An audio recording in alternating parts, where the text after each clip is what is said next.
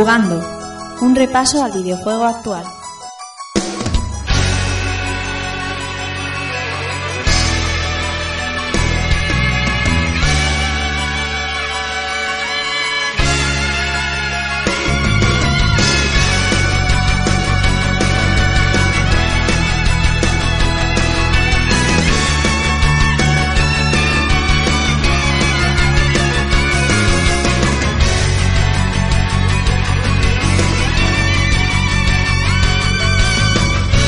Hola, ¿qué tal amigos y amigas? Sed bienvenidos a un nuevo episodio de Jugando y recibid un saludo de quien nos habla, Rafa Valencia.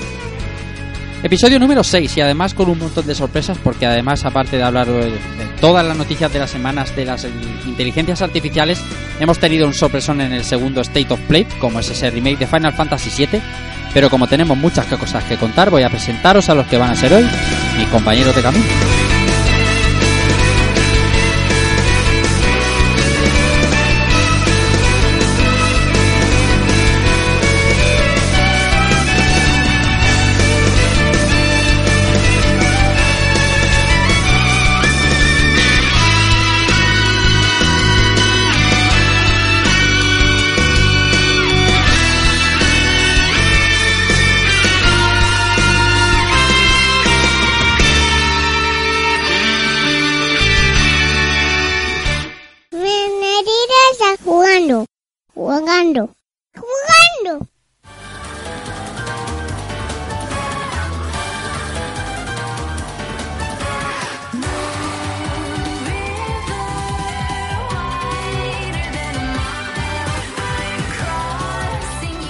Vamos a presentar, como siempre, Israel Salinas y C. ¿Qué tal? ¿Cómo estás? Buenas noches. Buenas noches, Rafa, compañeros. Pues nada, una semana más aquí en Jugando, trayendo lo más fresco del mercado, ¿sabes? Los Hmm. laureles, las Sí. lubinas y esas cosas. Nada, aquí, a ver si aprovechamos la noche. Sí, además, con ese State of Play que está por venir, nada, queda una horita y nos viene de perlas que justo nos cuadre la hora de grabación. Pues sí, a ver si hoy podemos disfrutarlo el doble, ¿no? Tanto nosotros como compartirlo con la audiencia. A ver qué pasa. Muy bien, Albert Andreu, Dante77, buenas nit, buenas noches, ¿qué tal? ¿Cómo estás? Buenas noches, buenas noches. Pues muy bien.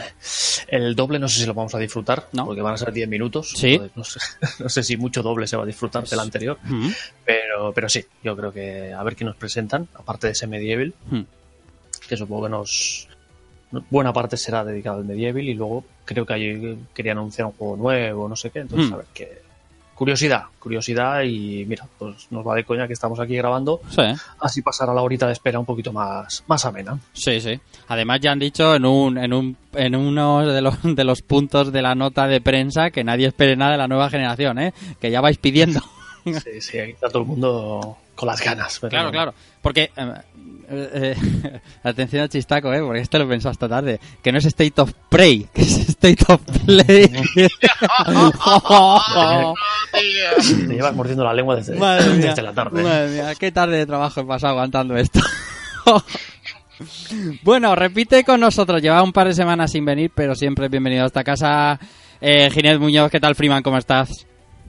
Buenas noches, pues mira, por fin ya una noche más aquí. Sí. A ver qué, qué debatimos hoy aquí y qué sale de aquí hoy. Las cosas de los padres, que a veces uno quiere grabar, pero, pero va a ser que no. Pues sí, mira, la chiquilla de seis meses y está llorona y tonteta y mira, ¿qué vamos a hacer? Exactamente, correcto. Bueno, repite también. Eh, Pau, amigo de Inercia, ¿qué tal? ¿Cómo estás, Inercia? Buenas noches. Pues muy buenas, encantado de estar aquí. Esto to- para mí también es un poco de antiestrés porque Ah. llevo unas, unas semanitas que tela, Hmm. pero bueno, todo, todo pasará y mejor pues eso, charlar un rato, luego ver el eh, State of Play, Hmm. eh, no tener esperanzas eh, demasiado grandes, aunque ha habido algunas cosillas que se han comentado que han disparado la rumorología, Uh. pero no pienso decir nada para, para no cagarla, básicamente. Cuenta, por favor. Tírate a la piscina. No, no, a ver, eh, lo que pasa es que luego esto qued- qued- quedará retratado, ¿no? No es el el, problema. Pero decían, decían que un juego, por lo menos un el este que es administrador de, de retardera Sí. eh, y que maneja información algunas veces, Sí. tal Zugex, Ah. eh, decía que un juego eh, anunciado anteriormente y del que no se sabía nada podía volver a aparecer. Eso es, eso es. Esa es la idea. Eh, no sé, hoy... Pusieron, pusieron una imagen un tanto porque se ve al, al productor de los Final Fantasy cuando anunciaron el Final Fantasy VII. Sí. sí, sí. Hoy, hoy me decía, me decía al- algún amiguete a ver si eh, enseñaban algo de, de los Ven- Vengadores de Square, que eso va a ser complicado. Sí, eso lo, lo veo, pero, pero también tendría sentido, ¿no? Al Sí, claro. visto que ha- ya ha salido en game. Pero, pero vamos, yo lo veo complicado porque, pues eso, eh, Crystal Dynamics, pues eh, yo creo que se van a reservar eso para, para un evento Sí. más, más grande. Sí, sí, sí, seguro. Es lo que estábamos comentando. La, la verdad es que eh, lo que nos surgen un poco dudas eh, en el tema del E3, visto que, que tenemos un State of Play, que bueno, la verdad es que es mejor no tener ningún tipo de expectativa, pero que hoy, por ejemplo, también se ha anunciado el nuevo Correcon.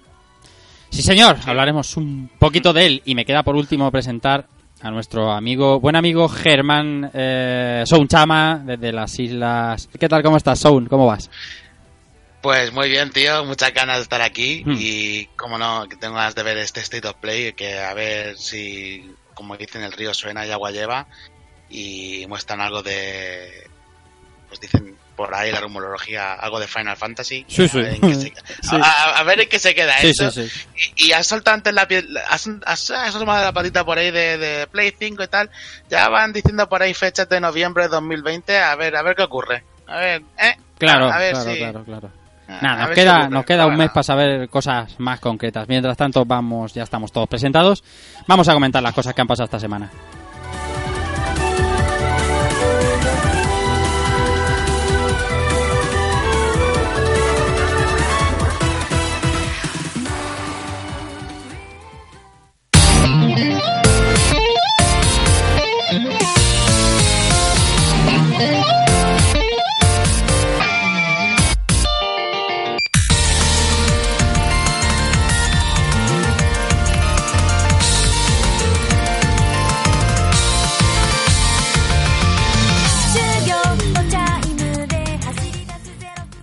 Bueno, vamos a repasar lo que ha sido un poquito la semana de noticias hasta este hasta llegar a ese State of Play y con nuestro debate final como siempre.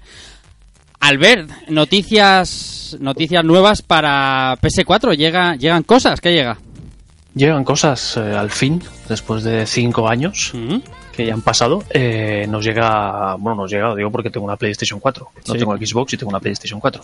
Nos llega el Electronic Arts, Electronic Arts Access, Ah, ¿vale? Que es el servicio este de suscripción que tiene Electronic Arts, donde por 25 euritos al año y 4 euros al mes, pues te da acceso a un catálogo de unos 50 juegos, ¿vale? Incluyendo ahí pues, Battlefront 2, eh, algún Need for Speed, los juegos deportivos. Creo que los juegos deportivos son la última, no, o sea, incluso el, el de salida, si no estoy muy equivocado. Eh, Sims, Battlefield, bueno, pues a ver, tiene, tiene un catálogo ahí jugosete. Ujú. También tienes descuentos en, en DLCs o en contenido para juegos. Bueno, es un poco, es, un- es una suscripción solo con, para juegos de Electronic Arts. Y en Xbox y juraría que, bueno, y en PC supongo que también eh, ya lo tenían desde el 2014. Sí. Y por fin ahora mm, parece ser que Sony ha decidido ya implementarlo en su plataforma. En 2014 le gustaba un poco menos, ah, ¿no? Sí, exacto. En 2014 decían que bueno que sus usuarios ya estaban pagando su PlayStation Plus, que era um, súper molón y súper guay, que lo era, ¿vale? Porque creo que en esa época es cuando teníamos los juegos pepino, para decirlo de alguna manera. Y, y bueno, ahora en ese aspecto un poco se ha, se ha ido deshinchando un poco el, el, PS, el PS Plus. Y bueno, yo qué sé, habrán cambiado de idea, habrán dicho, oye, pues mira, más dinerinchi para, para las arcas y metemos el Electronic, Ar- el Electronic Arts. Está claro que Sony ha cambiado la política de cerrada que tenía de, de, de su plataforma, del PlayStation Network, ahora incluyendo este Electronic Arts, este EA Access, que, que para los usuarios de, de Microsoft eh, suena, suena como muy antiguo. Bueno, ¿a vosotros qué os parece el, el movimiento? No sé, Ginés. ¿Alguien lo, ti- ¿Alguien lo tiene de aquí? Sí, yo, yo lo tengo en, en ¿No? Xbox. En Sí, yo también, yo, yo lo he probado en PC. Ujú. La verdad que- Y no, la verdad es que está bien, porque esto de que te dejen, te dejen probar también 10 horas antes, creo que 10 horas o no sé cuántas horas de juego también Sí. desde que salga y cosas así, la verdad es que está muy bien. Y haces el para betas, ¿no? También y tal. Sí, creo que sí. Mm. Y creo que te dan 10 horas en, en, en últimos lanzamientos. Sí. Y incluso si compras el juego después te mantienen el save state, bueno, donde, donde grabaste partida y todo esto. Sí, y los logros también. Mm. Exacto. Los logros. el, el descuento del 10%, creo que es en los juegos. Al que pille digitales les puede compensar. Claro. Y nada, el tema está en la, bueno, la gran diferencia quizás entre el tema del el tenerlo en la consola de Sony y en la de Microsoft es que la de Microsoft tiene un valor añadido. Y es que eh, dentro del Vault este que tiene Electronic Arts va, hay muchos juegos retrocompatibles. Entonces eh, pues con ya con el mismo ya Access pues tienes acceso pues yo sé por ejemplo al Dragon Age a los Mass Effect al Black de primera Xbox. O sea, hay un, un catálogo de juegos extra, además muy bueno y apetecible. Y, y que, bueno, se pierde en la PS4, pues no tiene esa posibilidad de retrocompatibilidad. Bueno, bien. eh, lo que pasa es que eh, yo creo que los seis programas estos que llevamos de actualidad de, co- de- de- de esta versión de Rejugando, en todos, Albert, a lo, yo a lo mejor me equivoco, ¿eh? pero siempre hemos hablado de otro, de otra suscripción más. Es decir, que Sí, sí, esto. ya, ya nos vamos quejando desde el primero, creo. ya Sí, sí, sí. De esto. Sí, sí. de que las suscripciones están proliferando y que, que son- salen como setas. Y aquí vas pagando, Esta ya vas estaba. haciendo cálculos. Mm. Sí, esta ya estaba, pero bueno, a los usuarios de PS4 se pueden añadir a ella. Entonces tienes PlayStation Plus, tienes este Electronic, Arce- Electronic Access, tienes el, ya te lo el PS Now, yo qué sé, si encima tienes Xbox, el Game Pass, o sea, no sé. Sí, además en el tema de, de PS Now, en, bueno, hace poco eh, Sony presentó un poco sus resultados fiscales, eh, aparte de ser uno de los mejores años o el, quizá el mejor de la división de PlayStation. eh, una de las cosas que, que se mencionó y que su interés es, es eh, dar el callo para, para mejorar sus resultados era el tema de la PS Now. Así que seguramente veremos también un quizá un relanzamiento o una manera también lo mejor de darle más, más empaque, ¿no? Como tiene el Game Pass. Eso Mm. para, para un futuro, quizá para PS5, vamos a ver qué, qué hacen. Y eh, luego está la, la, gran, la gran incógnita que será el tema de la retro, ¿no? En PlayStation 5 sabemos que sea ret- retrocompatible con la 4, pero ojalá lo fuera con las consolas anteriores y eso también podría abrir mucho las posibilidades. Hombre, por emulación Play 4 ya hace con dos, ¿no? Sí, es un emulador, no es. eh, funciona. eh, pues eso, lo que pasa es que está limitado en el sentido en el que tienen que ir juego por juego y han querido poner el tema este de los trofeos, que yo veo un poco ridículo. Pero, pero sí, con PS2 se puede y podrías seguro, seguro con PSP y con PS1. Mm. Eh, la cuestión es que yo personalmente no entiendo por qué no Sony está por la labor, porque para ellos yo creo que es una cosa muy sencilla y es eh, dinero que entra, ¿sabes? Sí. que sea por castigo. Y es algo que, que Microsoft ha hecho excelentemente Mm. y Sí, que no, verdad que no sigue esa senda Sony. Pues sí, bueno, eh, ya sabéis, una oferta más para los poseedores de PlayStation. Electronic Arts eh, crea su a partir del próximo mes de julio.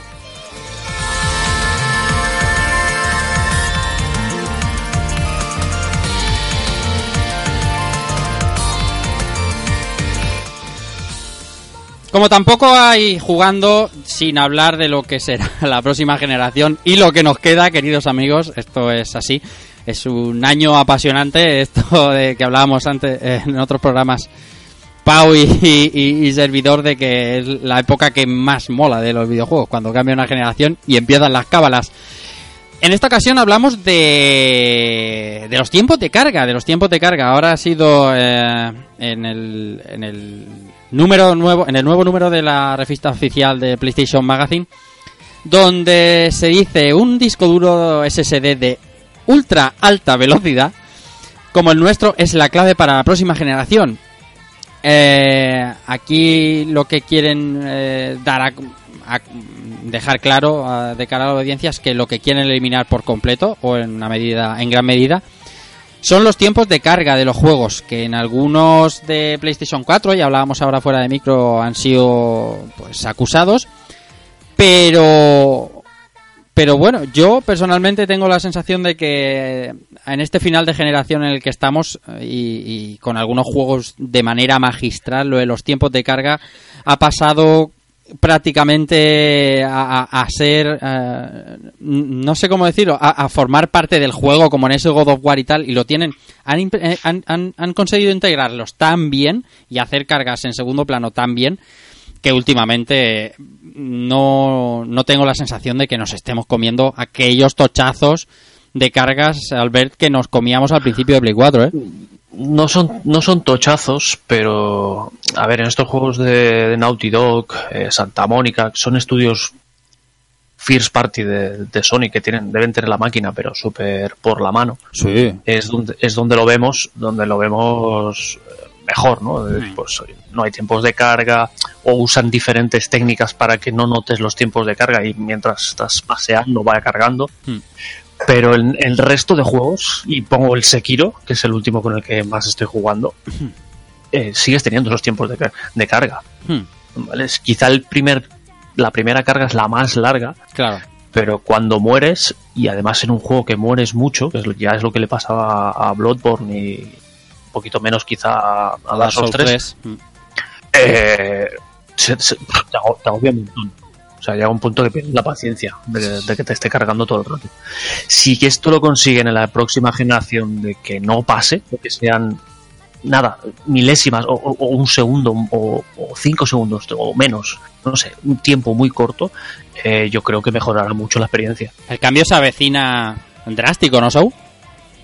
Pues eh, sí, la verdad que sí, estoy completamente de acuerdo con lo que ha dicho él. Eh, una reducción notable de, de las cargas es, para mí sería una, una diferencia bestial, porque es, es lo que está diciendo él. Él está sufriendo las cargas en el Sekiro, yo estoy jugando en PC, no noto apenas esas cargas porque tengo un- Claro, a mí me pasa un igual. rápido. Mm.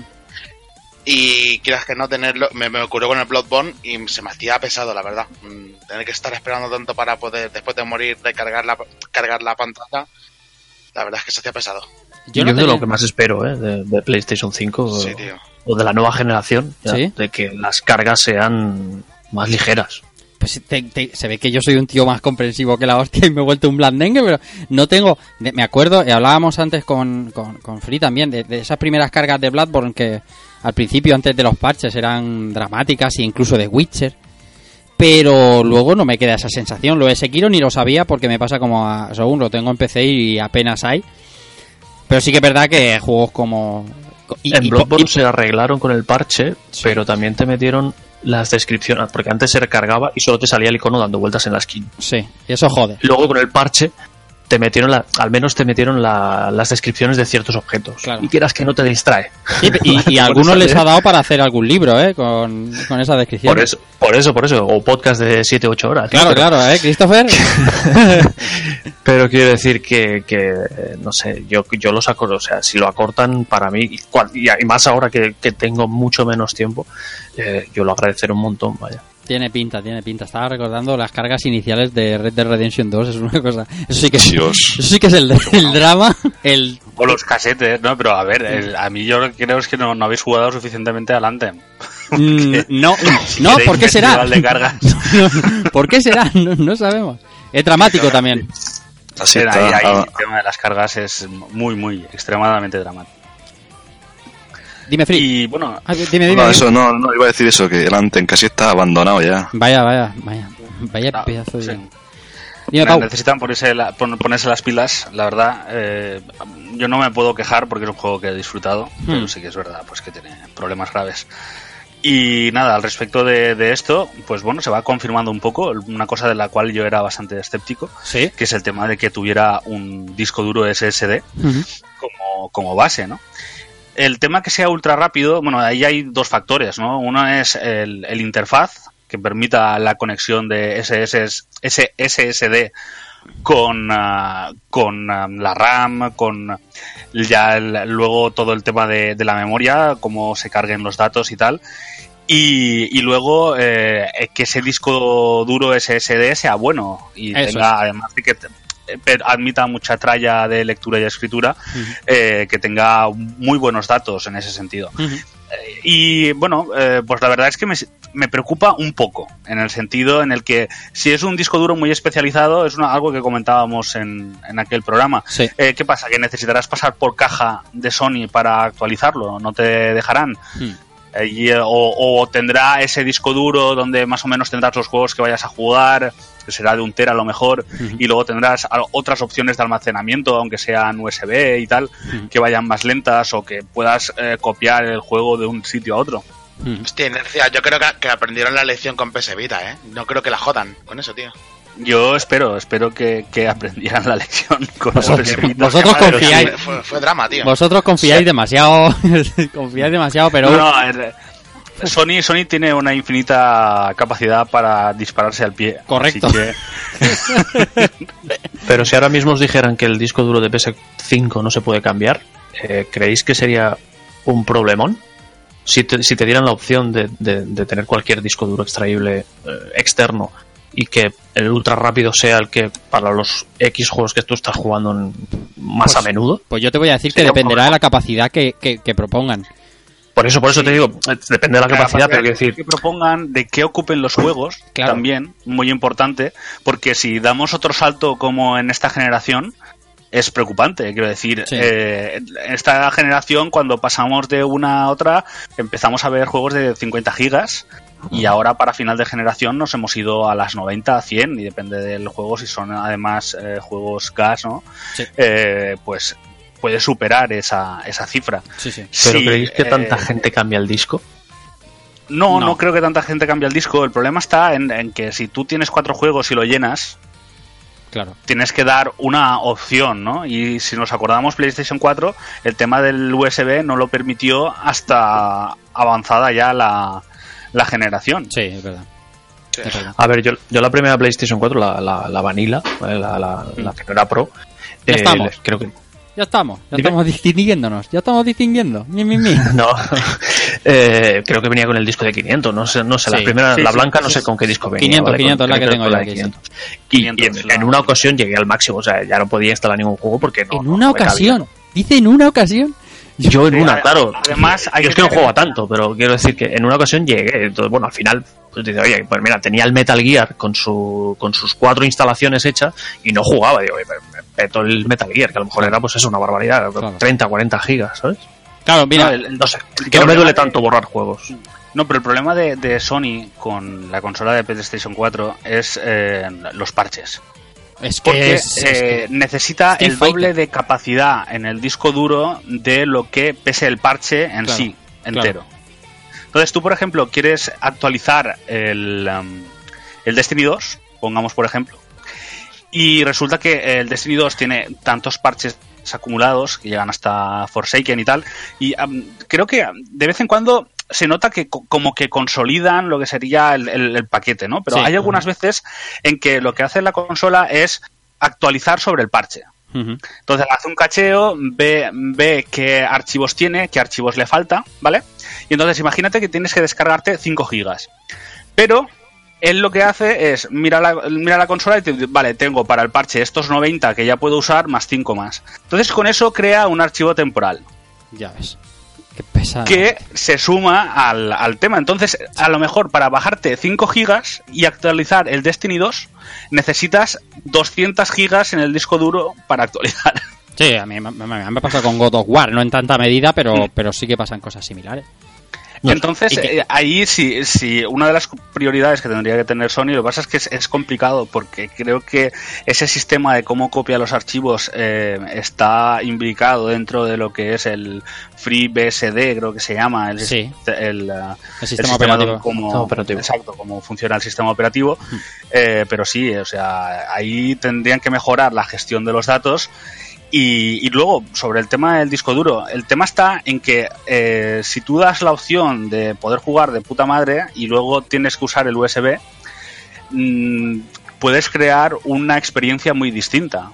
Entonces, para aquellos que no conozcan un poco esto, puede resultarles extraño también, ¿no? Imagínate que te has quedado sin tal, vale, no pasa nada, le pongo el USB. Pero resulta que en lo del Sí. Spider-Man, lo que antes era un paso absolutamente inmediato de un sitio al otro del, del mapa, ahora dura bastante más. Cambia la Pero experiencia. ¿Está mi consola bien? Yo la idea, la idea era, o la idea que tengo, lo que me gustaría, ¿no? Es que, que- que el, el disco externo te lo tratara como un Blu-ray o como un DVD, ¿vale? O sea, tú lo tienes como histórico, ¿vale? Tus juegos los tienes, los digitales Sí. o las instalaciones las tienes ahí como histórica y digas, no, quiero jugar al Spider-Man, ¿vale? No te deje jugar directamente desde el USB porque la Que lo experiencia saque, no va a ser la que lo misma. saque, lo instale en el SSD. Exacto, tú lo instales en el SSD que tendrá la capacidad que tenga, ¿vale? Sí. Que espero que sea para que te quepan al menos 10 o 15 juegos, o no sé, o- bueno, ya me he pasado porque son 40 50 gigas, pero que, te, que te que- quepan 5 juegos al menos, ¿vale? Que tú puedas ir cambiando durante, en, en esos 5 juegos, pero que realmente tú siempre juegues con el disco duro local. Sí, en ese sentido, lo que comentábamos en, en aquel jugando era precisamente eso. Bueno, por lo menos mi, mi idea Sí, sigue siendo que el SSD fuera realmente una caché, que tú no tuvieras eh, acceso directo, sino que los juegos que tú juegas generalmente, eh, al principio hay una carga algo más lenta, eh, luego a lo mejor mientras estás jugando en segundo plano se van cargando datos del disco duro mecánico al SSD y en el momento en que se han pasado esos datos que son los que diríamos de acceso más inmediato, los que hacen que, que las cargas se aceleren muchísimo, entonces tú ya tienes una experiencia óptima. Ujú. Pasa que en lugar de estar hablando de un disco duro eh, para el sistema, ¿no? Que tú puedas acceder a él y tocar todo lo que sea. eh, mi idea en aquel momento era que fueran, pues, eh, si estamos hablando ahora de un tera, pues que fueran, yo que sé, 128 gigas o 256, que fuera para tener dos o tres juegos ahí de acceso rápido Hmm. que gestionara la, la consola Claro. y todo el resto que estuviera en el, en el mecánico. Y de esa manera también pues poder eh, facilitar eh, al usuario el poder cambiar de disco duro. Pero bueno, veremos. irán- esto, esto- Irán, irán por ahí, pero en, en lugar de llevar dos discos, el SSD y el normal, te dirán que si quieres almacenamiento, te pinches un USB y, y ellos te ponen el SSD, SSD ultra rápido para, para esos dos, tres juegos y el, Sí, sí, no sé, digo para abaratar costes, ¿eh? porque si no la consola se empezará a disparar. No, pero si te fijas, o sea, es, yo creo que es mm, bastante más factible tener ese caché ultra rápido que pudiera Ujú. ser de 256 que un disco duro SSD de un tera, por ejemplo, Sí, sí, no, que eso es... Que- que- de, de esa Sí, capacidad. un porque ahí 2 ya, teras, pues, yo, no- es que mm, yo flipo mucho que... No, dos teras O imposible. sea, dos teras, No, dos teras están por los no, tío, 200, 200, ya, lo, lo doy por imposible como vosotros, pero que estarán por los 200 y pico euros, no sé los de 100, lo podemos buscar aquí en un momento, pero... pero- Sí, han, han bajado mucho y, y bajarán aún más. Y Sony puede conseguir mejores precios. Lo que pasa es que Sí, también claro. lo que hablábamos en cuanto a- al precio final. Eh, el tema de SSD, el tema de la RAM, pues eh, es una de las cosas que hace pensar que tal vez esta vez eh, PlayStation 5 sea más cara de origen de lo que salió PlayStation 4. Sí, sí, eso, eso y asumiéndolo. El Team Rafa Valencia, estoy en los 600, 590. Bueno, el caso es que lo que sí que tenemos claro es que esos tiempos de carga van a bajar. Me está, está, mientras hablabais estaba pensando en lo que decía Albert de la consola de 500 gigas que yo todavía tengo y que decía que le cabían 10 juegos. El día que compré Street Fighter pesaba 30 gigas y ahora puede pesar tranquilísimamente, sin sudar, 65 gigas. Bueno, yo como no lo juego tampoco se me actualiza y entonces no... Claro, claro, claro, claro, claro. Pero vamos, que tienes que borrar en cuanto juegas. ya no digo Red Dead Redemption, ¿eh? Pero Horizon 80, eh, Destiny, bueno, bueno, la fiesta de los... Sí, sí, no, que te pones a mirar lo que te ocupan los juegos Sí, y, increíble. y se te Final, va- Final te Fantasy, Final cabeza, Fantasy sí, sí. 15 eh, rondando, rondando los 80, 90, o sea... Y luego si te mola guardarte pues tra- tramos de vídeo para subir a YouTube o porque te gusta ver después, ahí también se te van unas cuantas gigas, Ah, ¿eh? eso, eso está claro. Y además, sí, ya cuando empezó la generación ya decíamos, uy, esto va justito y nos hemos equivocado poco. Eh, veremos pronto, veremos pronto de cuánto es ese SSD, de cuánto es rápido y cuánto nos quita las cargas y vamos a, a contar más cosas.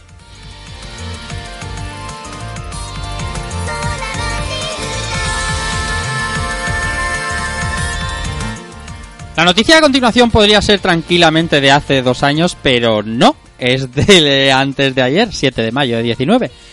Y es que en una entrevista a Chusinaba, Chusinaba, ya sabéis, uno de los eh, del trío fundador de Platinum Games, que ha hablado de Scalebound y ha hablado eh, lanzando un capote a Microsoft eh, diciendo cosas como ver a los seguidores enfadarse con Microsoft por la cancelación de Scalebound no fue fácil para nosotros. El artículo es bastante extensos, pero lo que hace básicamente es asumir la parte de culpa, no sabemos cuánta tiene quién ni nada porque no se han dado los detalles, ni creo que se den en mucho tiempo, pero pero está claro que ahí fallaron las dos cosas. Y ahora sale, pero claro, dos años después suena tarde. ¿A vosotros cómo os ha sonado esta noticia? A- Oye, Microsoft, estamos aquí, ¿podéis seguir contando con nosotros o cómo?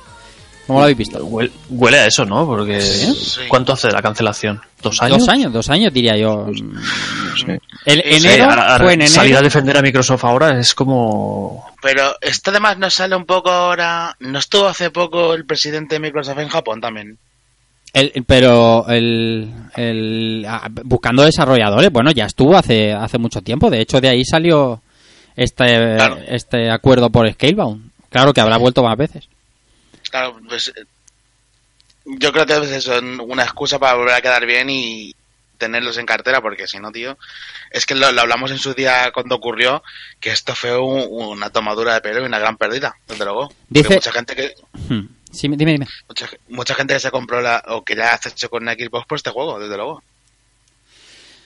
Está claro, Claro, ¿eh? tío. Dice, dice, palabras textuales, dice, la realidad es que cuando un juego de desarrollo no puede ser lanzado es porque ambas partes fracasan. Y dice más adelante eh, que no pueden entrar en detalles al respecto porque hay una serie de compromisos y que quieren asegurarse de que el editor que les dio la oportunidad de hacer eh, el juego no sea de- tratado de manera tan deficiente por los seguidores.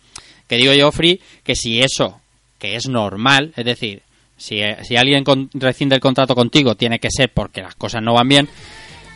Si tienes que decirlo, o, o una de dos, o te lo callas para siempre, y si tienes que decirlo, sal cuando sucede, no a los dos años. Claro, claro, es que No, es que no puedes estar fardando de, de exclusividad, de Claro. mostrando gameplays y luego cancelarlo así de golpe y encima no dar explicaciones. Es que es que no tiene ninguna lógica.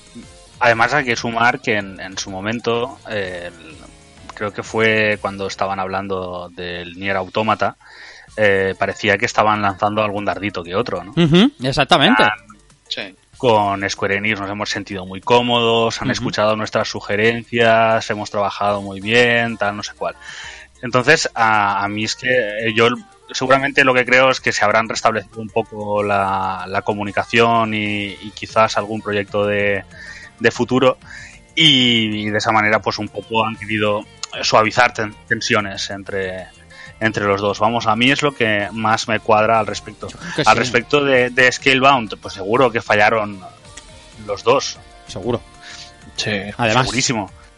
además Platinum tiene más en el historial, más, más, eh, Mm. más, más. ¿no? Algún día nos enteraremos, por ejemplo, de qué es lo que ha pasado con, ah, con el juego este de Side Games, que ahora no me sale, no me sale el nombre, el, el Gran Blue Fantasy. Ah, Ah, que, real- que realmente, aunque dicen que bueno que Platinum acabó el contrato y que simplemente ahora el juego iba a encargarse de manera interna a Sea Games, sí. y si Games sí que es verdad que está desarrollando mucho sus estudios internos, pues bueno, sigue siendo raro que alguien que encargado, por ejemplo, de sistemas de batalla, de, de encuentros, pues eh, le digas, bueno, ya no hace falta que trabajes más con nosotros, ¿no? Cuando ha aportado en principio tanto. Sí, además es verdad porque, por ejemplo, están manteniendo en cartera System Wars para hacer su juego de lucha, así que es raro.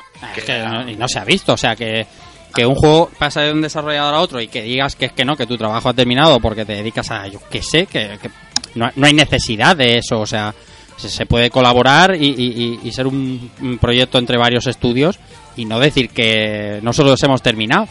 No sé, yo ya creo que lo dije en su día y lo dije en un pull podcast, eh, pero eh, yo que soy ultra fan de Platinum Games y de Bayonetta en particular, ya os digo yo que en Platinum hay algo que, que huele mal. Hace tiempo, ¿no? Que están así como un poco... Sí, y, Raritos. y- y estamos haciendo un juego que no se ha desvelado y, Y luego se desvela el Astral Chain. ¿Astral Chain es? Sí. Astral Chain tiene buena pinta, pero se sabe poquito. Y Bayonetta tampoco. se cancela, se cancela, bueno, se cancela, no, eh, lo de Grand Blue Fantasy, que no, Sí, se acaba el contrato. se acaba el contrato y dejan un- de su actividad y lo dejan en Side Games. y no, no sé, es que Luego tienen el juego este anunciado en, eh, en PlayStation 4 y PC, no sé si era PlayStation 4 o PC, eh, con Square Enix, del cual solo se ha visto la cinemática aquella. Y luego, a nivel interno, eh, Hashimoto, que fue director de Bayonetta 2, Sí. eh, se fue también Sí. de, de Platinum. Sí. Entonces, desde luego, hay algo ahí detrás que, que no anda del todo bien. Yo te digo que es el calvo. Camilla. No, hombre, no. Camilla ya está suficiente bloqueando gente. Pregúntale, pregúntale por Twitter. Exactamente, Sí, pregúntaselo, pregúntaselo. Sí, vez por Twitter. Corriendo. Pregúntaselo. Mándale, pero mándaselo en caricatura, sí, escrito a folio. Que va a ser una risa. Lo que sí que está claro es que, lo digo por los por los foros que y los comentarios que se leían a continuación de la noticia de, de- del fracasado Scalebound, es que el Scalebound no tiene pinta de que vaya a volver. Porque parece que hay cierta obsesión con que se retome el juego. De hecho, le En preguntaban... Scarlet. Sí, sí, sí, sí, Scarlett y sale como- el Last Guardian.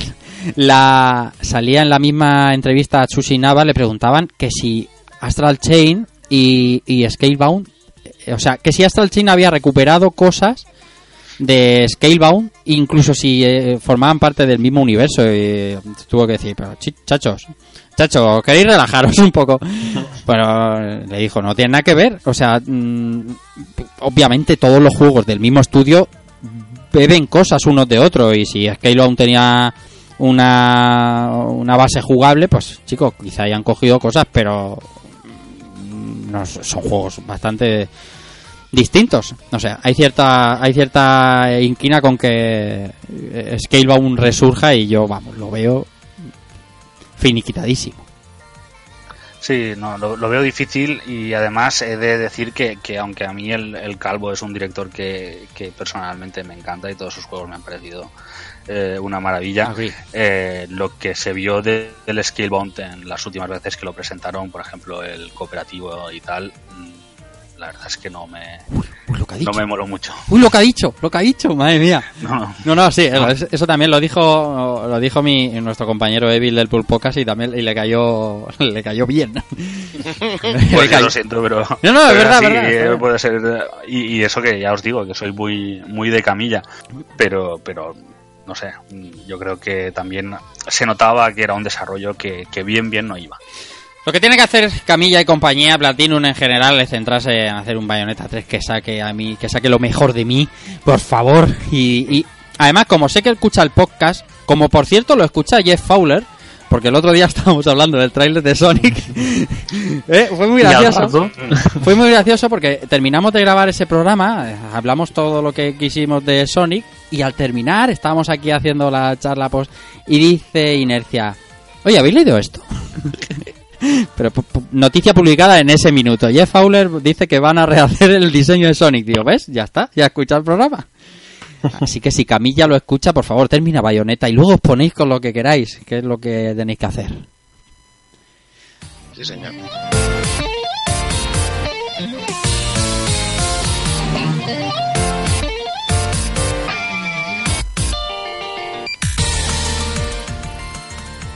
Bueno, un gigante que quiere entrar al mercado de otro gigante y es que Nintendo quiere llevar, quiere llevar, ¿no? Y de hecho va a llevar su Switch al mercado chino. Eh, ya sabéis, ese mercado que es un mercado muy particular en lo que a videojuegos se refiere y en, y en consolas en particular, porque es un mercado muy orientado también a la plataforma PC y últimamente móvil. La condición para entrar Nintendo con su Switch al mercado chino eh, es que tiene que hacerlo, como no puede ser de otra manera, de la mano del gigantísimo Tencent. Y es que eh, las particularidades del mercado chino eh, hacen que siempre tengas que pasar por una distribuidora de patria, del propio país, para distribuir un producto ajeno, aparte de las de las sucesivas trabas que encontrará Nintendo en el camino en lo que a censura se refiere y demás. Eh, menuda menudo monopolio tiene tiene Tencent, ¿eh, amigo Saúl? Uf, desde luego, no solamente porque tengan que pasar Nintendo a través de ellos, sino que además tienen la mitad, casi la mitad de la industria del videojuego, ¿no? Están metidos en, están metidos en todo. Desde su juego más famoso, desde luego, que es League of Legends, que le da ingente cantidad de dinero, Increíble. hasta participaciones en Epic y en, en otras compañías. Sí, sí. Bueno, pero eso es para poder publicar sus. O sea, los juegos de las compañías que estáis hablando en China, entiendo yo. En China, en Que es China. que, es que Tencent, Tencent se hace con todas estas compañías para poder publicar sus No, pero dentro. Tencent tiene capital, Riot Games es de Tencent y tiene puesto Claro. capital. Sí, sí, pero al, al final dices, oye, me los compro y.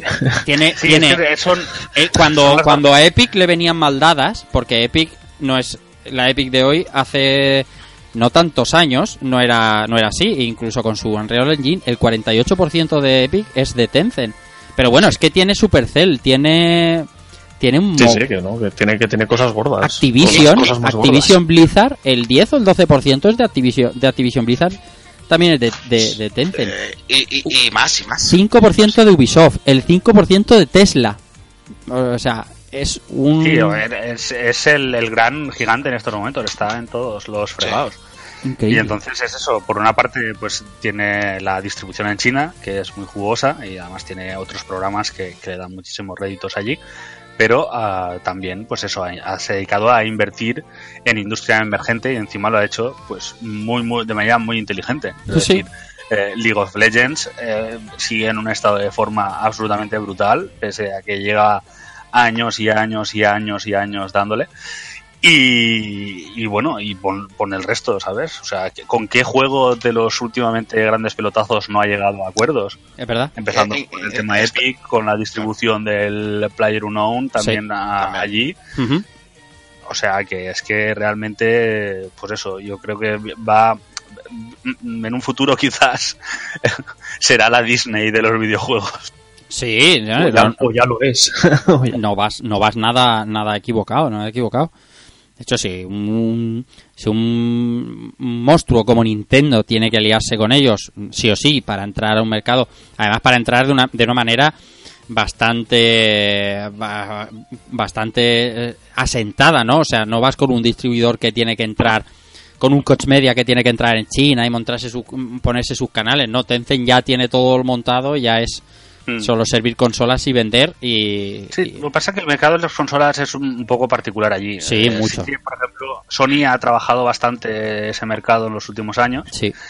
eh, no solo introduciendo la PlayStation 4, sino también trabajando con desarrollo de, de China, Ujú, que yo creo que también ha sido una, una buena iniciativa, ¿no? ujú. porque China eh, quizás la vemos como eh, la tierra de los estudios que se dedican a hacer assets para, Sí, para grandes producciones, sí. ¿no? O, hacer algunas conversiones o por HD, Mm. pero realmente se empieza a ver que pueden también desarrollar videojuegos y Claro. que, eh, que son interesantes. Y entonces ahí pues Sony trabajó con, con esta línea, no sé ahora exactamente cómo se llama, pero que era de juegos desarrollados en China que tenían buena pinta.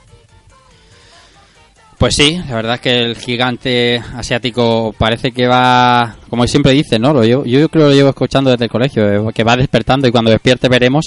Eh, aquí en este en este tema con Tencent no, que no cabe ninguna duda que la pasta, la pasta y las buenas mentes que tienen, porque tampoco también la pasta no ha venido tampoco del cielo, o sea, ha sido de buenas inversiones y de y de jugársela les ha salido de, de cine. El cine, por cierto, que también están metidos allí, como otras Es grandes compañías chinas, que en estos momentos eh, empieza la película y empiezas a, a ver ideogramas chinos con bastante facilidad, ¿eh? por ejemplo, pelis de Legendary, eh, un montón. Eso es, metidos ahí hasta, hasta el corvejo. Y vamos con, con la última antes de- del debate y el State of Play.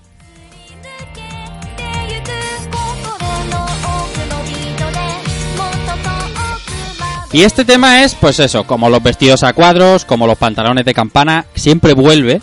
Y vuelve eh, no, no sé cómo lo hacen, pero es verdad, es verdad, eh, la analogía me ha salido bien. Eh, Bien, un senador en Estados Unidos de nuevo pide prohibir las cajas de botín en los videojuegos. Bien, este tema que no hace demasiado tiempo estábamos hablando aquí en Europa, eh, particularmente en Bélgica, Alemania y Francia han habido debates sobre el tema y es eh, tratar a estas loot boxes como si fueran juegos de azar para, de manera que los menores no pudieran tener acceso a ello salvo que el juego estuviera eh, marcado como, como juego para adultos y demás. Y en el caso de que no lo estuvieran, este senador de Estados Unidos, en la noticia de esta semana, lo que consideraba es que esos juegos de azar tendrían que cambiar a, a otro a otro modelo eh, a otro modelo gratuito para los niños. Eh, aquí nosotros, porque llevamos haciendo actual un par de meses, nunca nunca lo hemos debatido a- con los micrófonos delante. Sí en, en, en petit comité.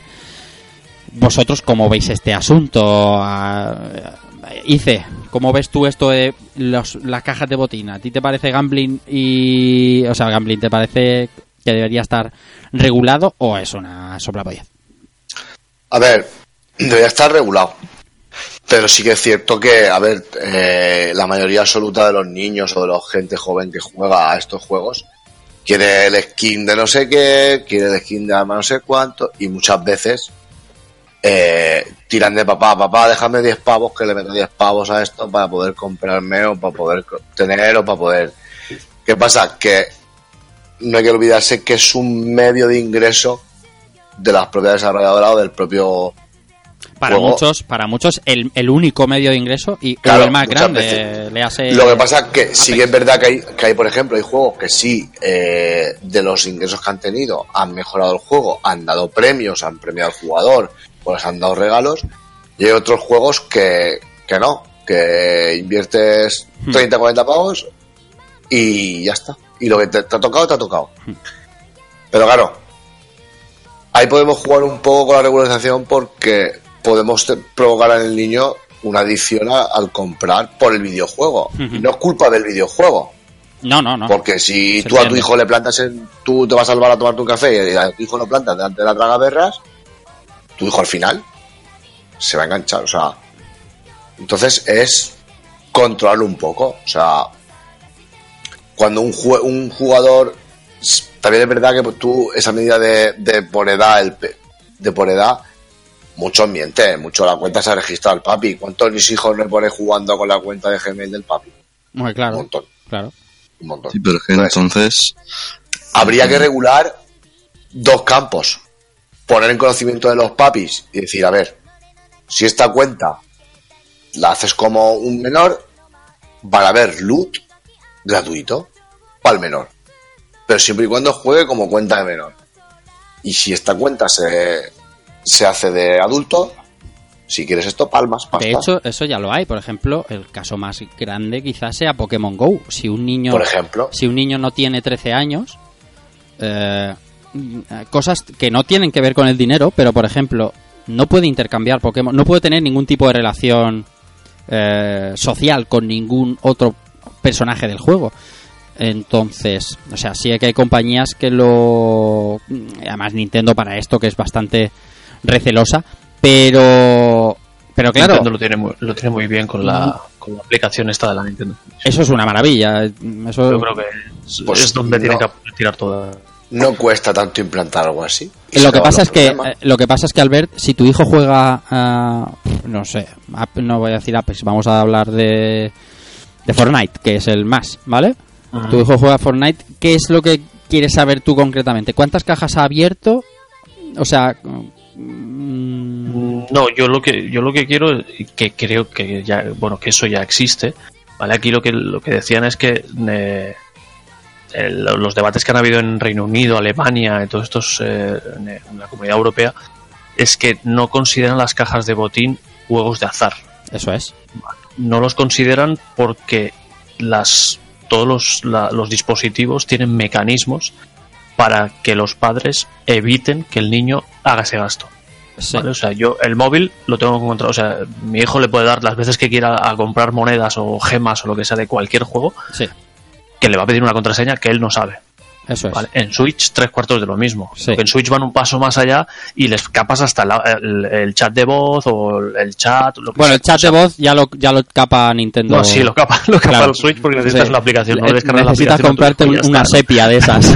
Exacto. Puto. Pero bueno, ya me entendéis, o sea, todo, es- todo tiene mecanismos para que tu hijo no caiga ahí. Es verdad. ¿Vale? Si tu hijo, si tu hijo quiere, eh, oye, que, que el, el- el coleguita de la clase tiene el esquí este súper guapo, tal, no sé qué. Dame 5 euros, vas tú, le pones la contraseña, le pagas, le compras las gemas, lo que sea, o las cajas que toque, venga, ábrelas. Las abrirá y le saldrá lo que sea, pero es como co- irte al, al, al kiosco y comprarle cinco sobres de, de, de Goku. Sí. Entonces, no sé, yo lo veo, lo veo así, ¿eh?